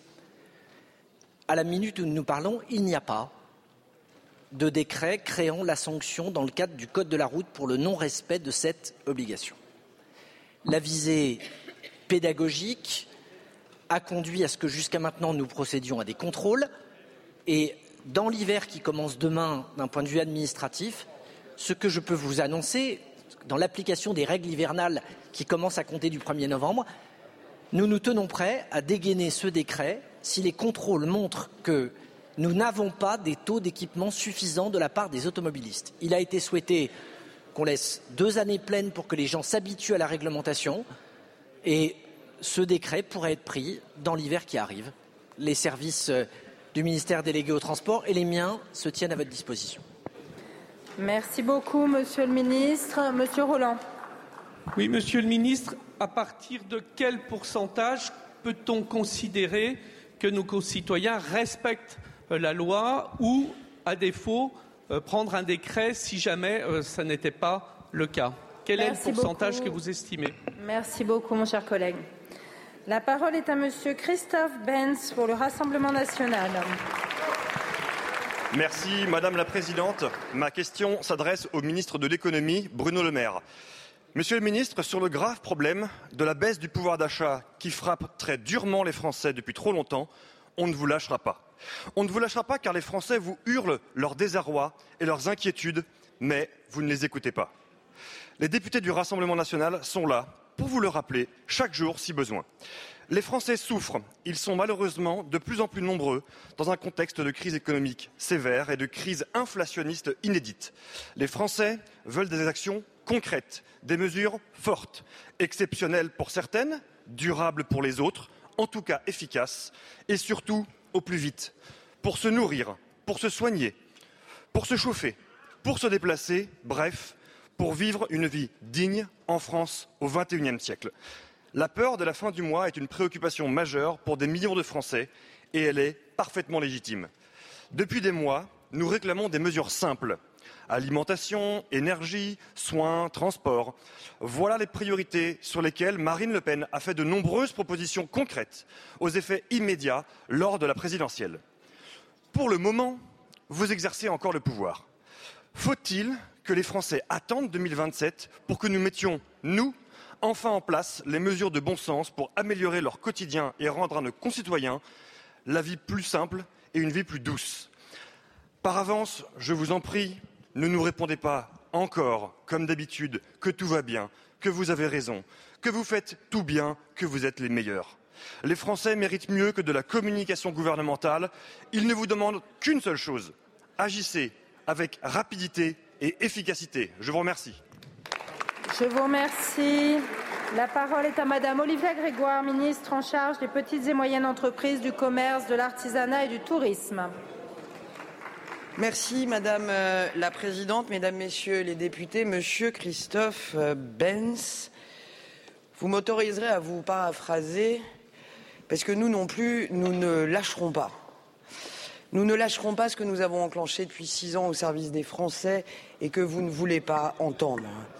Nous ne lâcherons pas le retour de l'emploi dans notre pays avec plus d'un million et demi d'emplois créés depuis 2017. Nous ne lâcherons pas la réindustrialisation de ce pays avec 300 usines. Je sais, ça vous fatigue, Monsieur Tanguy, mais c'est la vérité. 300 usines qui ont réouvert leurs portes depuis 2017, pas moins de 90 000 emplois industriels à nouveau créés. Nous ne lâcherons pas le partage de la valeur que les députés de la majorité ont porté avec force Je sais que ça vous paraît peu, c'est quasiment 5 milliards d'euros. C'est 4 millions et demi de salariés qui ont vu 800 euros de plus cette année. Nous ne lâcherons pas la croissance qui, au troisième trimestre, dans un contexte très difficile, est encore au rendez-vous. Nous ne lâcherons pas ce que nous faisons pour accompagner les Français du bouclier tarifaire à l'indemnité pour ceux qui ont des difficultés à se déplacer en voiture avec le prix des carburants. Nous ne lâcherons pas notre combat avec Bruno Le Maire contre l'inflation alimentaire dont vous avez oublié de dire depuis ce matin qu'elle est passée sous la barre des 8% et que l'inflation glissante est à 4%. Nous ne lâcherons pas l'investissement des entreprises, 1,5% d'investissement en plus. Je sais, ça ne fait pas vos affaires, mais c'est la réalité du tableau économique de la France. Nous ne lâcherons pas non plus la consommation des ménages qui tient, qui résiste, ça vous ennuie, mais elle tient plus 0,7% encore. Ça n'est pas la question d'être les meilleurs, ça n'est pas la question d'avoir raison, c'est la question de regarder le tableau économique de la France tel qu'il est. Et ce qui ne fait pas vos affaires, c'est que nous n'entraînons pas le désespoir, Merci, mais bel et bien l'optimisme, contrairement à d'autres. Merci. Merci beaucoup, Madame la Ministre. La parole est à Madame Farida Amrani pour la France Insoumise. Merci Madame la Présidente. Madame la Première ministre, le 27 juin dernier, les quartiers populaires se révoltaient après la mort à Nanterre du jeune Naël, tué par un policier. Cet événement s'inscrit dans le cadre d'une- multiplication des violences pour refus d'obtempérer favorisée par l'adoption de la loi Cazeneuve. Depuis 2017, les tirs mortels sur les véhicules ont été multipliés par 5.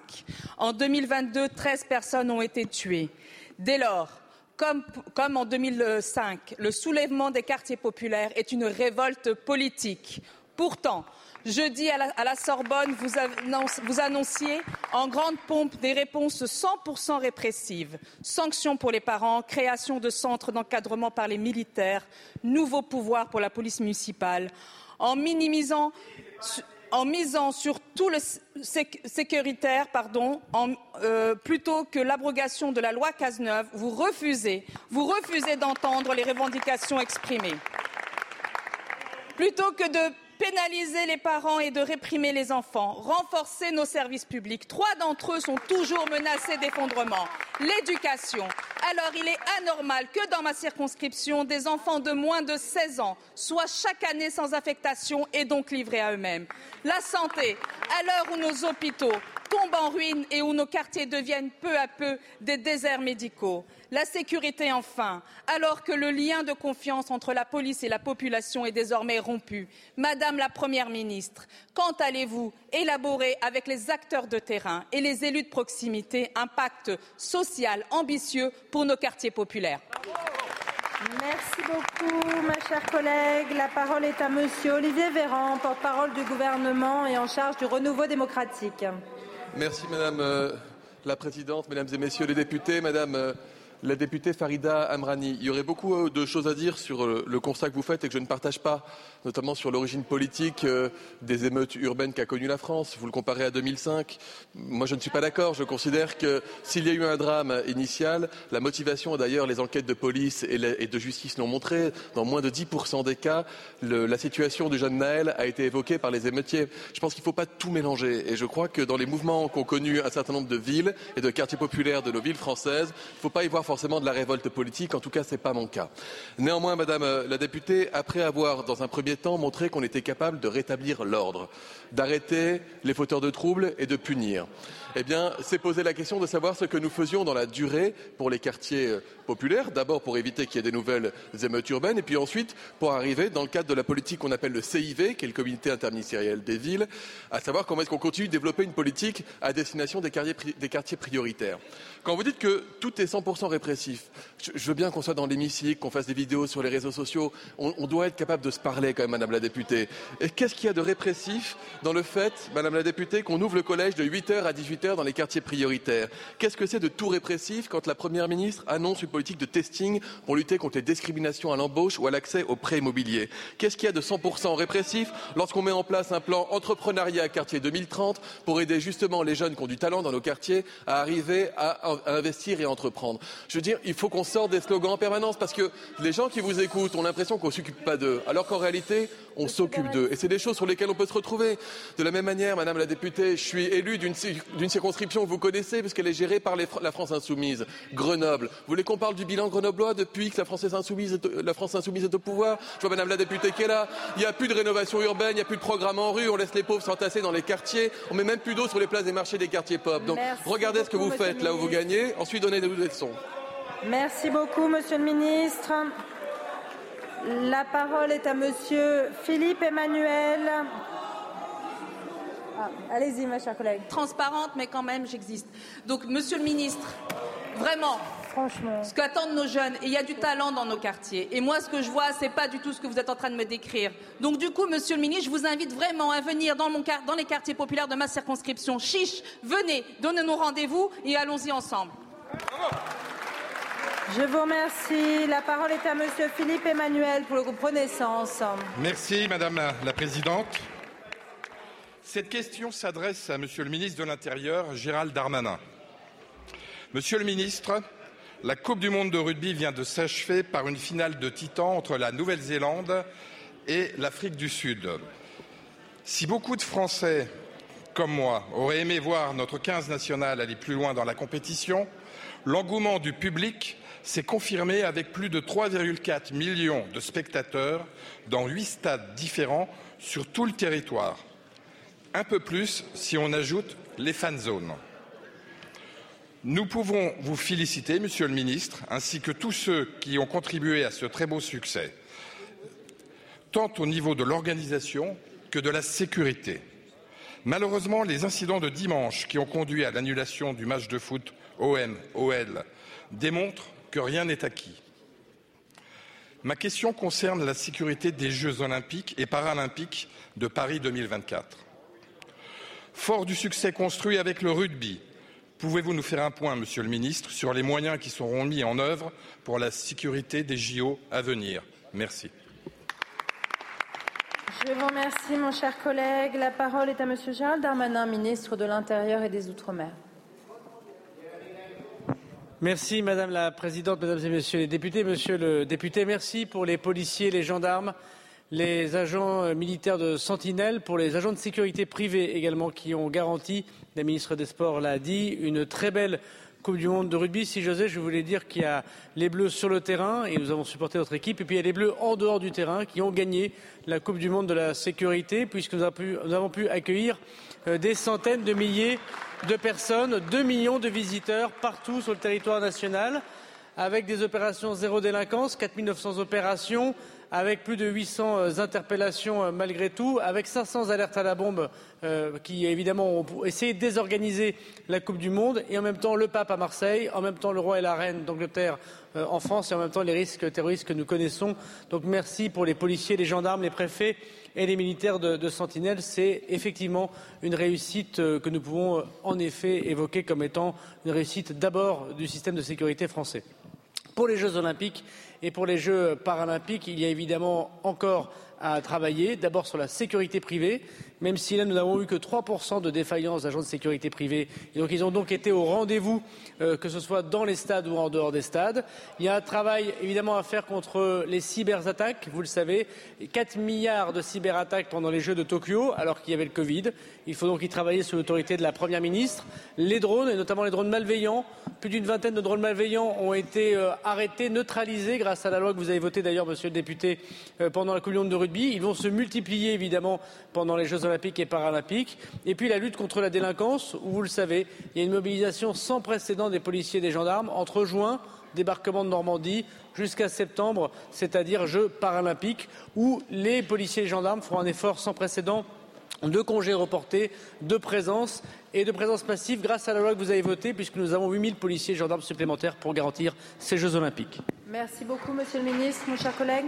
Oui, je voulais juste ajouter à vos mots, Monsieur le Ministre, mes remerciements aussi aux forces de police que je visite régulièrement, forces de police, de gendarmerie et de pompiers, dans ma circonscription, et je sais qu'ils se préparent.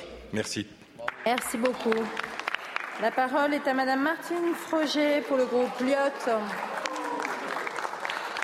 Merci Madame la Présidente. Ma question, ma question s'adresse à la ministre des collectivités territoriales et de la ruralité.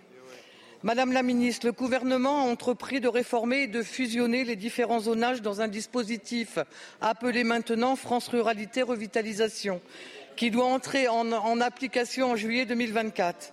Le nouveau dispositif qui modifie un certain nombre de critères va impacter de nombreuses communes partout en France. Le chiffre parle de lui-même. On passerait de 17 000 communes bénéficiaires à 14 000, soit une exclusion de 20% des communes actuellement bénéficiaires. Chez moi, en Ariège, les élus et les entreprises installées sur ces zones sont inquiets. Comment rassurer les communes qui vont sortir du dispositif au regard des critères de revenus médians par habitant et la hausse démographique? Dans un contexte d'aggravation de la fracture territoriale. C'est là un très mauvais message adressé aux départements les plus ruraux. Ce dispositif et son zonage constituent un élément d'attractivité indéniable sur lequel s'appuient largement les communes du département de l'Ariège.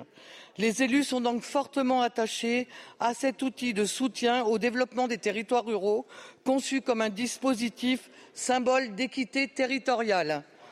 Au-delà de cette réforme ponctuelle, il devient urgent de réfléchir collectivement pour définir les axes essentiels d'une politique d'aménagement du territoire efficace au service du bien commun.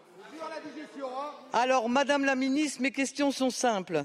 Comment comptez-vous rassurer les communes sortantes du dispositif actuel de ZRR et quelles mesures d'accompagnement entendez-vous prendre pour éviter à pour éviter à ces territoires d'être fragilisés davantage encore par ce désengagement de l'État. Plus largement, ne pourrait-on pas réintégrer certaines communes qui doivent sortir du dispositif en prenant en compte la particularité géographique des territoires et notamment les handicaps naturels? Je vous remercie. Merci beaucoup, ma chère collègue. La parole est à Monsieur Christophe Béchu, ministre de la Transition écologique et de la cohésion des territoires. Madame la Présidente, Mesdames et Messieurs les députés, Madame la députée euh, Froger. Dominique Faure, qui a porté euh, cette, euh, ce projet France Ruralité, étant retenu en audition, j'ai la joie de vous répondre cet après-midi. D'abord, partons du début. Ce dispositif de ZRR, il était censé s'éteindre le 31 décembre 2021.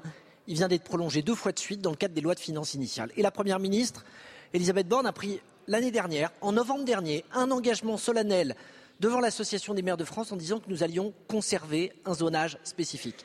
Et plus qu'un zonage, créer même un zonage spécifique parce qu'on avait jusqu'à maintenant un zonage unique, mais avec l'idée qu'on avait parfois besoin d'aller plus loin que les zones de revitalisation rurale, avec une sorte de dispositif ZRR ou FRR pour reprendre le nouveau cycle.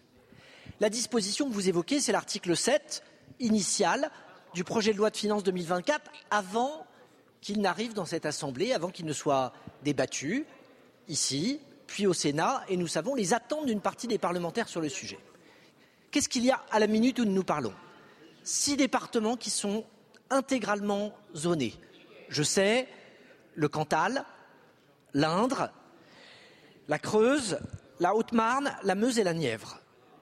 Je sais que la Lozère, l'Ariège au hasard euh, considèrent qu'ils devraient faire partie du même groupe, nous avons aujourd'hui retenu un critère de déprise démographique supérieur à 4% sur une période de 10 ans. À ça s'ajoutent des communes avec le maintien d'une maille intercommunale et avec une nouveauté qui est la possibilité pour les préfets d'aller rattraper des communes à une maille communale si leur richesse ou leur densité liée à l'intercommunalité dans laquelle elles, elles se situent ne bénéficie pas du dispositif. Nous faisons confiance au dialogue avec les parlementaires ici pour regarder si ce dispositif est parfaitement adapté ou s'il doit être légèrement recalibré. Merci pour votre question. Merci beaucoup, Monsieur le Ministre. La parole est à Monsieur William Martinet pour le groupe La France Insoumise. Merci, Madame la Présidente. Ma question s'adresse au ministre du Logement. Monsieur le ministre, gouverner, c'est d'abord loger son peuple. Cette citation de l'abbé Pierre a plus d'un demi-siècle et pourtant elle résonne avec force aujourd'hui. Elle rappelle votre échec. Les locataires sont assommés par les hausses de loyers que vous avez décidées. 3,5% l'année dernière, 3,5% cette année. Depuis que le président Macron a été réélu, il faut payer l'équivalent d'un treizième mois de loyer. C'est une honte.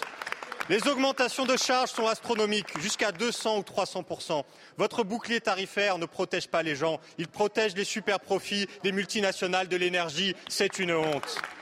Des milliers d'étudiants dorment au camping, à l'auberge de jeunesse ou doivent renoncer à leurs études. Votre refus de construire des logements crous les a empêchés de choisir leur vie. C'est une honte.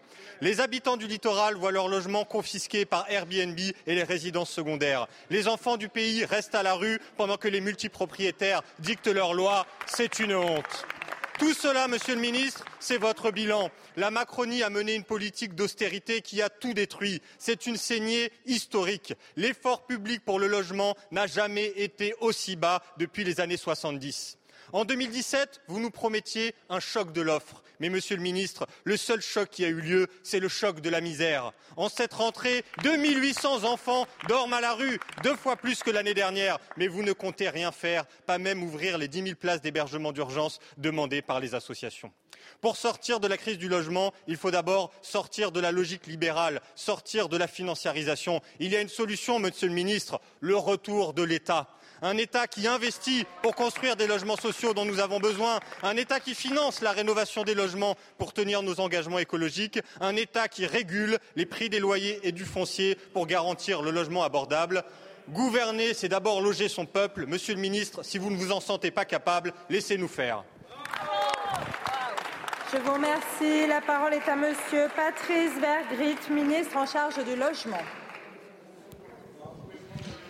Madame la Présidente, Mesdames et Messieurs les députés, Monsieur le député Martinet, l'accord que nous avons passé avec le mouvement HLM euh, à Nantes témoigne de l'engagement du gouvernement en direction du logement social.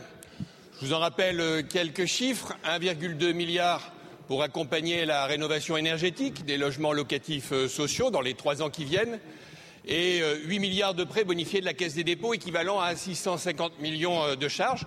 Et si le mouvement HLM a bien signé cet accord, c'est parce qu'il est substantiel, justement pour pouvoir tenir deux engagements majeurs la rénovation énergétique des logements sociaux, qui est indispensable pour le confort et le pouvoir d'achat des locataires, et également la production de logements sociaux. Vous évoquez les loyers. Les loyers, effectivement, ont été plafonnés à 3,5 au lieu de 6, au lieu de 6 sans le plafonnement et les APL ont été alignés sur ce même 3,5%, ce qui permet effectivement aux locataires qui bénéficient d'APL de pouvoir effacer cette hausse. Mais je voudrais aller plus loin avec vous, monsieur le député. Aujourd'hui, c'est intéressant de mesurer les taux d'effort de nos concitoyens dans le logement social comparativement au logement privé. Le premier décile, en particulier de nos concitoyens, c'est-à-dire les plus pauvres, dans le logement locatif social, le taux d'effort est de 29%. Il est de 52% pour le même décile dans le parc privé. Et eh oui, c'est pour ça, monsieur le député, qu'il est absolument indispensable de garder le logement locatif social, de le protéger comme nous le faisons, mais aussi de mettre l'accent pour accompagner les logements locatifs dans le parc privé également. M'interroger également sur l'hébergement d'urgence. Aucun gouvernement n'a fait comme celui-ci. Le plan logement d'abord reconnu par toutes les associations. Un passage de 93 000 places à 203 000 places d'hébergement d'urgence. Jamais aucun gouvernement n'a fait cet engagement. Merci beaucoup, Monsieur le Ministre. La parole est à Monsieur Jean-Pierre Pont pour le groupe Renaissance. Merci, Madame la Présidente. Ma question s'adresse au ministre de la Santé et de la Prévention. Monsieur le ministre, selon l'Agence nationale de la sécurité du médicament, plus de 3 700 ruptures ou risques de rupture de médicaments sont recensés sur le sol français en 2022 contre moins de 200 en 2012.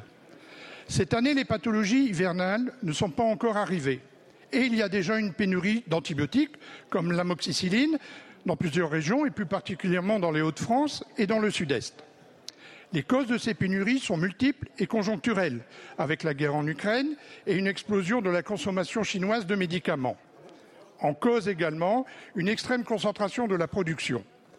En effet, certains médicaments sont fabriqués uniquement par une seule entreprise, rendant très fragile la, chaîne de distribution.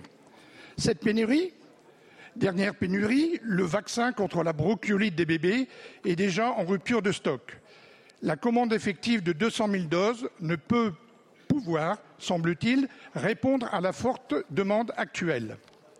Le gouvernement vient d'annoncer récemment une relocalisation des entreprises et son intention de rendre obligatoire la vente de certains antibiotiques à l'unité pour réduire le gaspillage.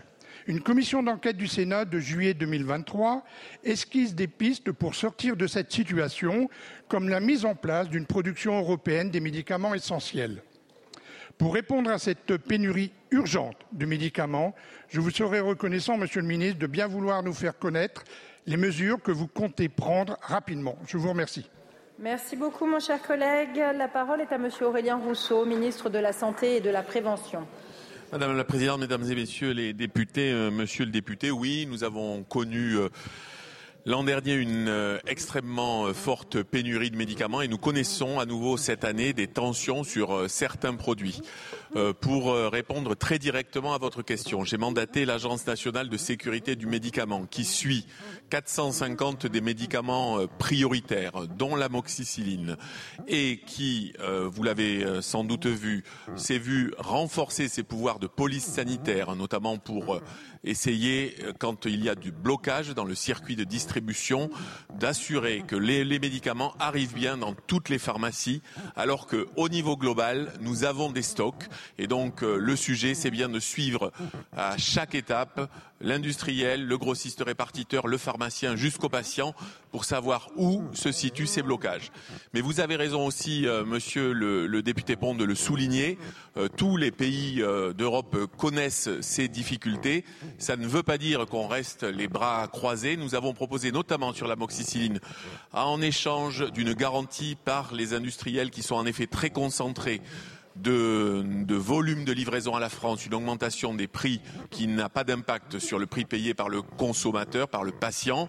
Et donc, nous avons aujourd'hui des stocks qui, sur le plan global, sont satisfaisants et nous avons des régions, vous les avez citées, où l'accès est difficile. Je réunirai la semaine prochaine tous les industriels, les grossistes répartiteurs et les représentants des pharmacies pour comprendre pour, euh, et mettre en œuvre tous les moyens nécessaires pour assurer euh, ce déblocage. Et par ailleurs, deux remarques complémentaires.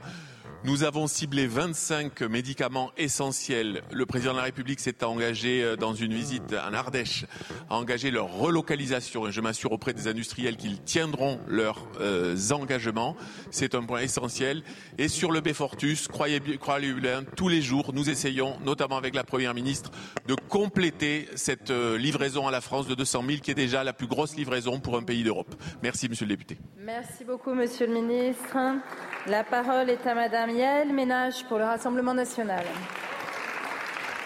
Merci Madame la Présidente. Ma question s'adresse à Monsieur le ministre de la Santé Rousseau. Il n'y a pas un sujet où ce gouvernement ne fasse l'autruche, niant au Parlement son rôle de contrôle, interdisant aux Français un débat équitable en détournant systématiquement la disposition 49.3 de notre Constitution. Ce gouvernement, nous le savons maintenant, a en horreur le dialogue et la sincérité. Le 13 juin dernier, j'interrogeais ce ministère qui est le vôtre quant à la politique inavouée de fermeture des maternités. Vos équipes m'informaient alors ne pas suivre les préconisations de l'Académie de médecine, ne pas avoir, je cite, de politique volontariste de fermeture des établissements de santé. Depuis 2000, le taux de fécondité des Français est inchangé. Pourtant, ce sont aujourd'hui 111 maternités que vous voulez fermer, comme le souligne le syndicat des gynécologues qui pointe du doigt cette catastrophe dont vous niez la responsabilité. Entre autres, la maternité de Péronne déjà close et la prochaine à suivre sera celle d'Ancenis. Vous ne pouvez pas nier conduire cette politique de fermeture au prétexte du risque d'un service mal calibré, risque que vous transposez et accentuez par la saturation des CHU engorgés par ces mamans qui doivent faire près d'une heure de route pour mettre au monde leurs enfants. Votre argument idiot n'est que paradoxe et contradiction avec le réel comme d'habitude. Alors je vous le demande, Monsieur le Ministre, comptez-vous continuer cette transformation des services publics en organismes prestataires de services où seuls vos bureaucrates sont en compétition pour plaire à votre régime, où ils promeuvent leur carrière par le même déni, les mêmes trahisons et la même feinte permanente du bon sens par la caricature du raisonnement? Si c'est le cas, alors on ne baigne plus seulement dans le, dans le cynisme, mais on patauge dans l'imbécilité. Merci beaucoup. La parole est à Monsieur Aurélien Rousseau, ministre de la Santé et de la Prévention. Madame euh, la Présidente, Mesdames et Messieurs les députés, Madame la députée, merci de cette question vraiment euh, tout en nuances. Euh, la maternité de Péronne dont vous me parlez, euh, a euh, réalisé cette année jusqu'à la suspension de son activité faute d'un anesthésiste réanimateur qui permette euh, d'assurer la continuité des soins. Elle a réalisé jusqu'au début octobre 96 accouchements. 96 accouchements. Je vais vous dire quelque chose, Madame la députée. C'est peut-être techno, imbécile ou un des adjectifs que vous avez employés. La médecine, euh, c'est un art dans lequel il faut savoir faire les gestes, les gestes qui sauvent. Il faut savoir les faire parce qu'on les rencontre plusieurs fois dans une journée, plusieurs fois dans une semaine. 96 accouchements, jamais euh, nous n'avons cherché à fermer cette maternité. Il se trouve que ça signifie quand même un accouchement tous les trois jours. Ça signifie qu'une éclampsie, euh, je voudrais être sûr que le gynécologue soit capable d'intervenir assez vite. Et donc, entre la promesse que vous faites vaguement d'égalité euh, formelle et le fait de savoir qu'une parturiante, elle sera prise en charge et que son bébé et elle-même ne mourront pas en couche euh, il y a une différence entre nous. En effet, vous dans votre monde, allez à Saint-Quentin ou à Amiens, euh, c'est un déchirement. Je comprends que ça puisse être un déchirement, mais moi, mon déchirement, c'est si euh, sur vos arguments politiciens, la variable d'ajustement, c'est la santé et la sécurité des soins. Ça, je ne m'y résoudrai jamais. Je ne me résoudrai jamais à fermer un service pour des questions de finances. Le 111 que vous évoquez, je ne vois pas à quoi vous faites référence, mais je ne me résoudrai jamais à laisser ouvert un service dans lequel je ne conseillerais à aucun de vos collègues euh, ou à quiconque de se rendre pour faire, pour faire euh, accoucher sa famille. Donc oui, il y a un principe, c'est sécurité, santé, sécurité des soins. C'est ça la promesse républicaine avant tout, Madame la députée. Je vous remercie, Monsieur le ministre. Madame la députée. Si je comprends bien, votre seule réponse au manque de personnel soignant, c'est la fermeture des maternités et des hôpitaux. Alors j'ai qu'une seule chose à dire. Vivement 2027 que Marine Le Pen soit élue. Merci. Je vous remercie. La parole est à monsieur Thierry Benoît pour le groupe Horizon. Merci, Madame la Présidente. Monsieur le ministre de l'Agriculture, je voudrais aborder avec vous la mise en œuvre de la politique agricole commune dans le délai 2023-2027 et plus particulièrement la question des mesures agri-environnementales et climatiques. Jusqu'à 2022, c'était les régions qui, étaient les autorités de gestion de ces fonds européens et combinés à des crédits publics d'État, des régions, de l'agence de l'eau, ça permettait aux agriculteurs qui s'engagent dans des pratiques vertueuses notamment dans le domaine de l'élevage, particulièrement en Bretagne, d'engager leur profession vers la transition écologique. Pour ce qui est du programme 2023-2027, l'État a provisionné environ 90 millions d'euros. La direction régionale de l'agriculture, de l'agroalimentaire et de la forêt en Bretagne prévoit 150 millions. Il y a donc, rien que pour la région Bretagne, un delta de 60 millions. Région de France estime euh, ce manque pour le territoire national à peu près à 250-300 millions. Les mesures agro-environnementales et climatiques, c'est un contrat entre les agriculteurs et la puissance publique pour embarquer l'agriculture vers la transition écologique. On ne peut donc pas se manquer, se louper. Lorsque c'était les régions qui pilotaient ce projet, ce dispositif, ça fonctionnait bien. Monsieur le ministre de l'Agriculture, depuis longtemps, on vous alerte, depuis septembre. En commission des affaires économiques, on en a beaucoup débattu. Vous avez reçu des courriers de parlementaires. Il faut à tout prix que vous vous saisissiez de cette question et c'est sous votre autorité que l'ensemble des partenaires doivent se mobiliser pour accorder ces financements. Il n'y aurait rien de pire que de démontrer que lorsque c'est l'État qui gère les crédits européens, c'est un échec. Ce serait aussi une façon de faire détester la politique agricole commune, alors que pour l'agriculture, et particulièrement en Bretagne, pour l'élevage, Merci. La parole est à Monsieur Marc Fesneau, ministre de l'Agriculture et de la Souveraineté alimentaire. Merci beaucoup, Madame euh, la Présidente. Mesdames et Messieurs les députés, Monsieur le député Benoît, merci de votre question qui va me permettre de compléter la réponse que j'ai faite tout à l'heure à votre collègue Molac et saluer la mobilisation d'un certain nombre de vos collègues, enfin la totalité, je crois, des collègues de Bretagne sur cette question euh, des MAEC, comme on dit, et de ce pilier important de la PAC. Je rappelle ce que j'ai dit tout à l'heure. D'abord, la politique agricole commune. Dans l'ensemble de ces politiques que nous avons posées pour la période 2023-2027, il y a la volonté de faciliter, d'accélérer, de renforcer le volet des transitions. C'est l'éco-régime, c'est la conversion en agriculture biologique et les MAEC font partie du dispositif. Deuxième élément, il y a quelque chose que je, pardon de le dire comme ça, je suis élu régional, je suis un territorial, vous le savez, monsieur le député. Le sujet n'est pas de savoir qui gère. Le sujet, c'est que sur la précédente programmation, nous avions 250 000, 55 millions de crédits qui étaient prévus sur les MAEC et que nous avons provisionné 260 millions d'euros. Mais je ne peux pas me retrouver, et j'en appelle un peu à la responsabilité, dans une situation où on me dise c'est pas 260, c'est 500 qu'il faut. Parce que ce n'est pas une politique de guichet, la politique des MAEC. Et donc on a besoin de trouver un chemin qui permette, entre les exigences qui avaient été posées, le cadre budgétaire que tout le monde connaissait, qui était de 250 millions d'euros, de regarder ce qu'on peut faire pour essayer de répondre, vous avez raison, et de ne pas décourager les agriculteurs qui veulent s'engager sur ces politiques. J'ai évoqué deux pistes tout à l'heure. Euh, la région Bretagne a beaucoup de mobilisé les MAEC et c'est une bonne chose parce qu'effectivement, ça permet de faire évoluer euh, les systèmes sur le carbone, sur la biodiversité, euh, sur l'eau. Et donc, on sait que c'est important et donc on sera au rendez-vous comme on l'a été sur l'ensemble des politiques. Il y a deux pistes. La première, c'est de bien vérifier que conformément aux engagements qui ont été pris, les agences de l'eau mobilisent les crédits supplémentaires qui étaient prévus au niveau national, c'est-à-dire 70 millions d'euros par an. Deuxième élément, de regarder aussi dans la politique agricole ce que seront les reliquats. Mais Monsieur Benoît, pardon de vous dire que les reliquats, on ne les connaît qu'en fin d'année. Donc j'essaie de faire des prévisions. Nous sommes mobilisés, vous le savez, mais je ne peux pas inventer des dispositifs tant que je ne regarde pas ce qui est dans la PAC possible et capable d'être mobilisé. Puis pardonnez-moi de le dire, l'État s'était mobilisé autour des régions. Je suis sûr que les régions se mobiliseront autour de ce sujet-là, la région Bretagne en particulier, pour trouver des solutions budgétaires. Il ne faut pas toujours tout demander à l'État. Merci. Merci beaucoup, Monsieur le Ministre. La parole est à Madame la Présidente Châtelain pour le groupe écologiste. Merci, Madame la Présidente, Madame la Première ministre. En 2014, Robert Badinter écrivait 70 ans se sont écoulés depuis la nuit de l'occupation, les crimes nazis et de leurs complices de Vichy.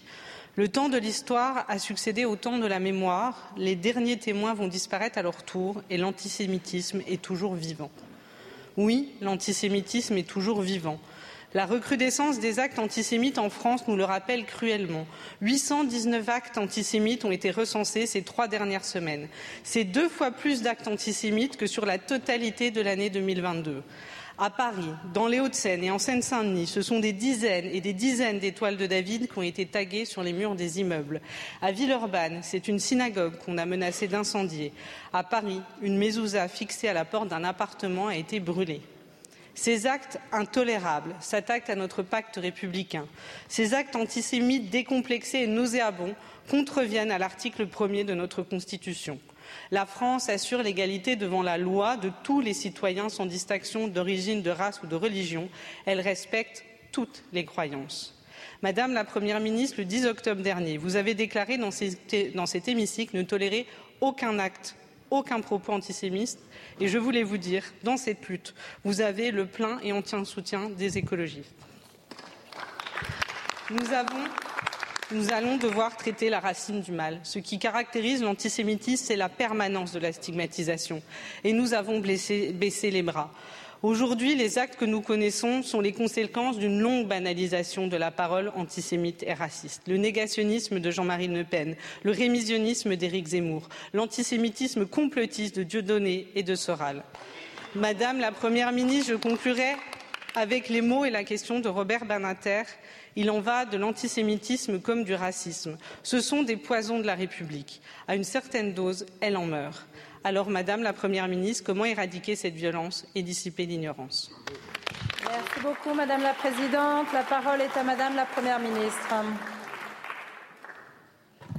Merci, Madame la Présidente, Mesdames et Messieurs les députés, Madame la Présidente Cyrielle Châtelain. Je vais le redire très clairement rien ne justifie l'antisémitisme Rien n'excuse l'antisémitisme, jamais. Et je sais que ces propos, Madame la Présidente, vous les partagez. Et je peux vous assurer qu'avec mon gouvernement, nous sommes déterminés à mener une lutte implacable contre l'antisémitisme. Et vous l'avez rappelé, Madame la Présidente Châtelain, depuis les attaques terroristes du 7 octobre sur Israël, nos concitoyens juifs vivent dans l'angoisse. Depuis le 7 octobre, comme je le disais, plus de 850 faits antisémites ont été recensés et près de 6 000 signalements ont été faits en ligne. Nous ne laisserons rien passer, Madame la Présidente, ni la haine sur la voie publique, ni la haine sur les réseaux sociaux, ni celle qui se dissimule derrière l'antisionisme. C'est pourquoi des consignes de vigilance ont, dès le 7 octobre, été passées aux préfets et aux forces de l'ordre. C'est aussi pourquoi les préfets ont, dans certains cas, pris des interdictions de manifestation pour prévenir tout dérapage ou trouble à l'ordre public. La situation au Proche-Orient ne doit être le prétexte à aucune tentative de récupération, aucune volonté d'attiser les haines ou de souffler sur les braises. L'antisémitisme est un poison, nous savons tous où il peut mener, alors ensemble, nous devons le combattre avec la plus grande force et la plus grande détermination. Je sais pouvoir compter sur vous, Madame la Présidente, comme je sais pouvoir compter sur l'ensemble des députés qui partagent les valeurs républicaines. Plus encore, face aux tensions internationales, nous avons chacun un rôle à jouer pour apaiser et faire nation. Je vous remercie. Merci beaucoup, Madame la Première ministre. La séance des questions au gouvernement est terminée. La séance est suspendue. Vous venez d'écouter Les questions au gouvernement, un podcast proposé par LCP Assemblée nationale chaque mardi. À bientôt.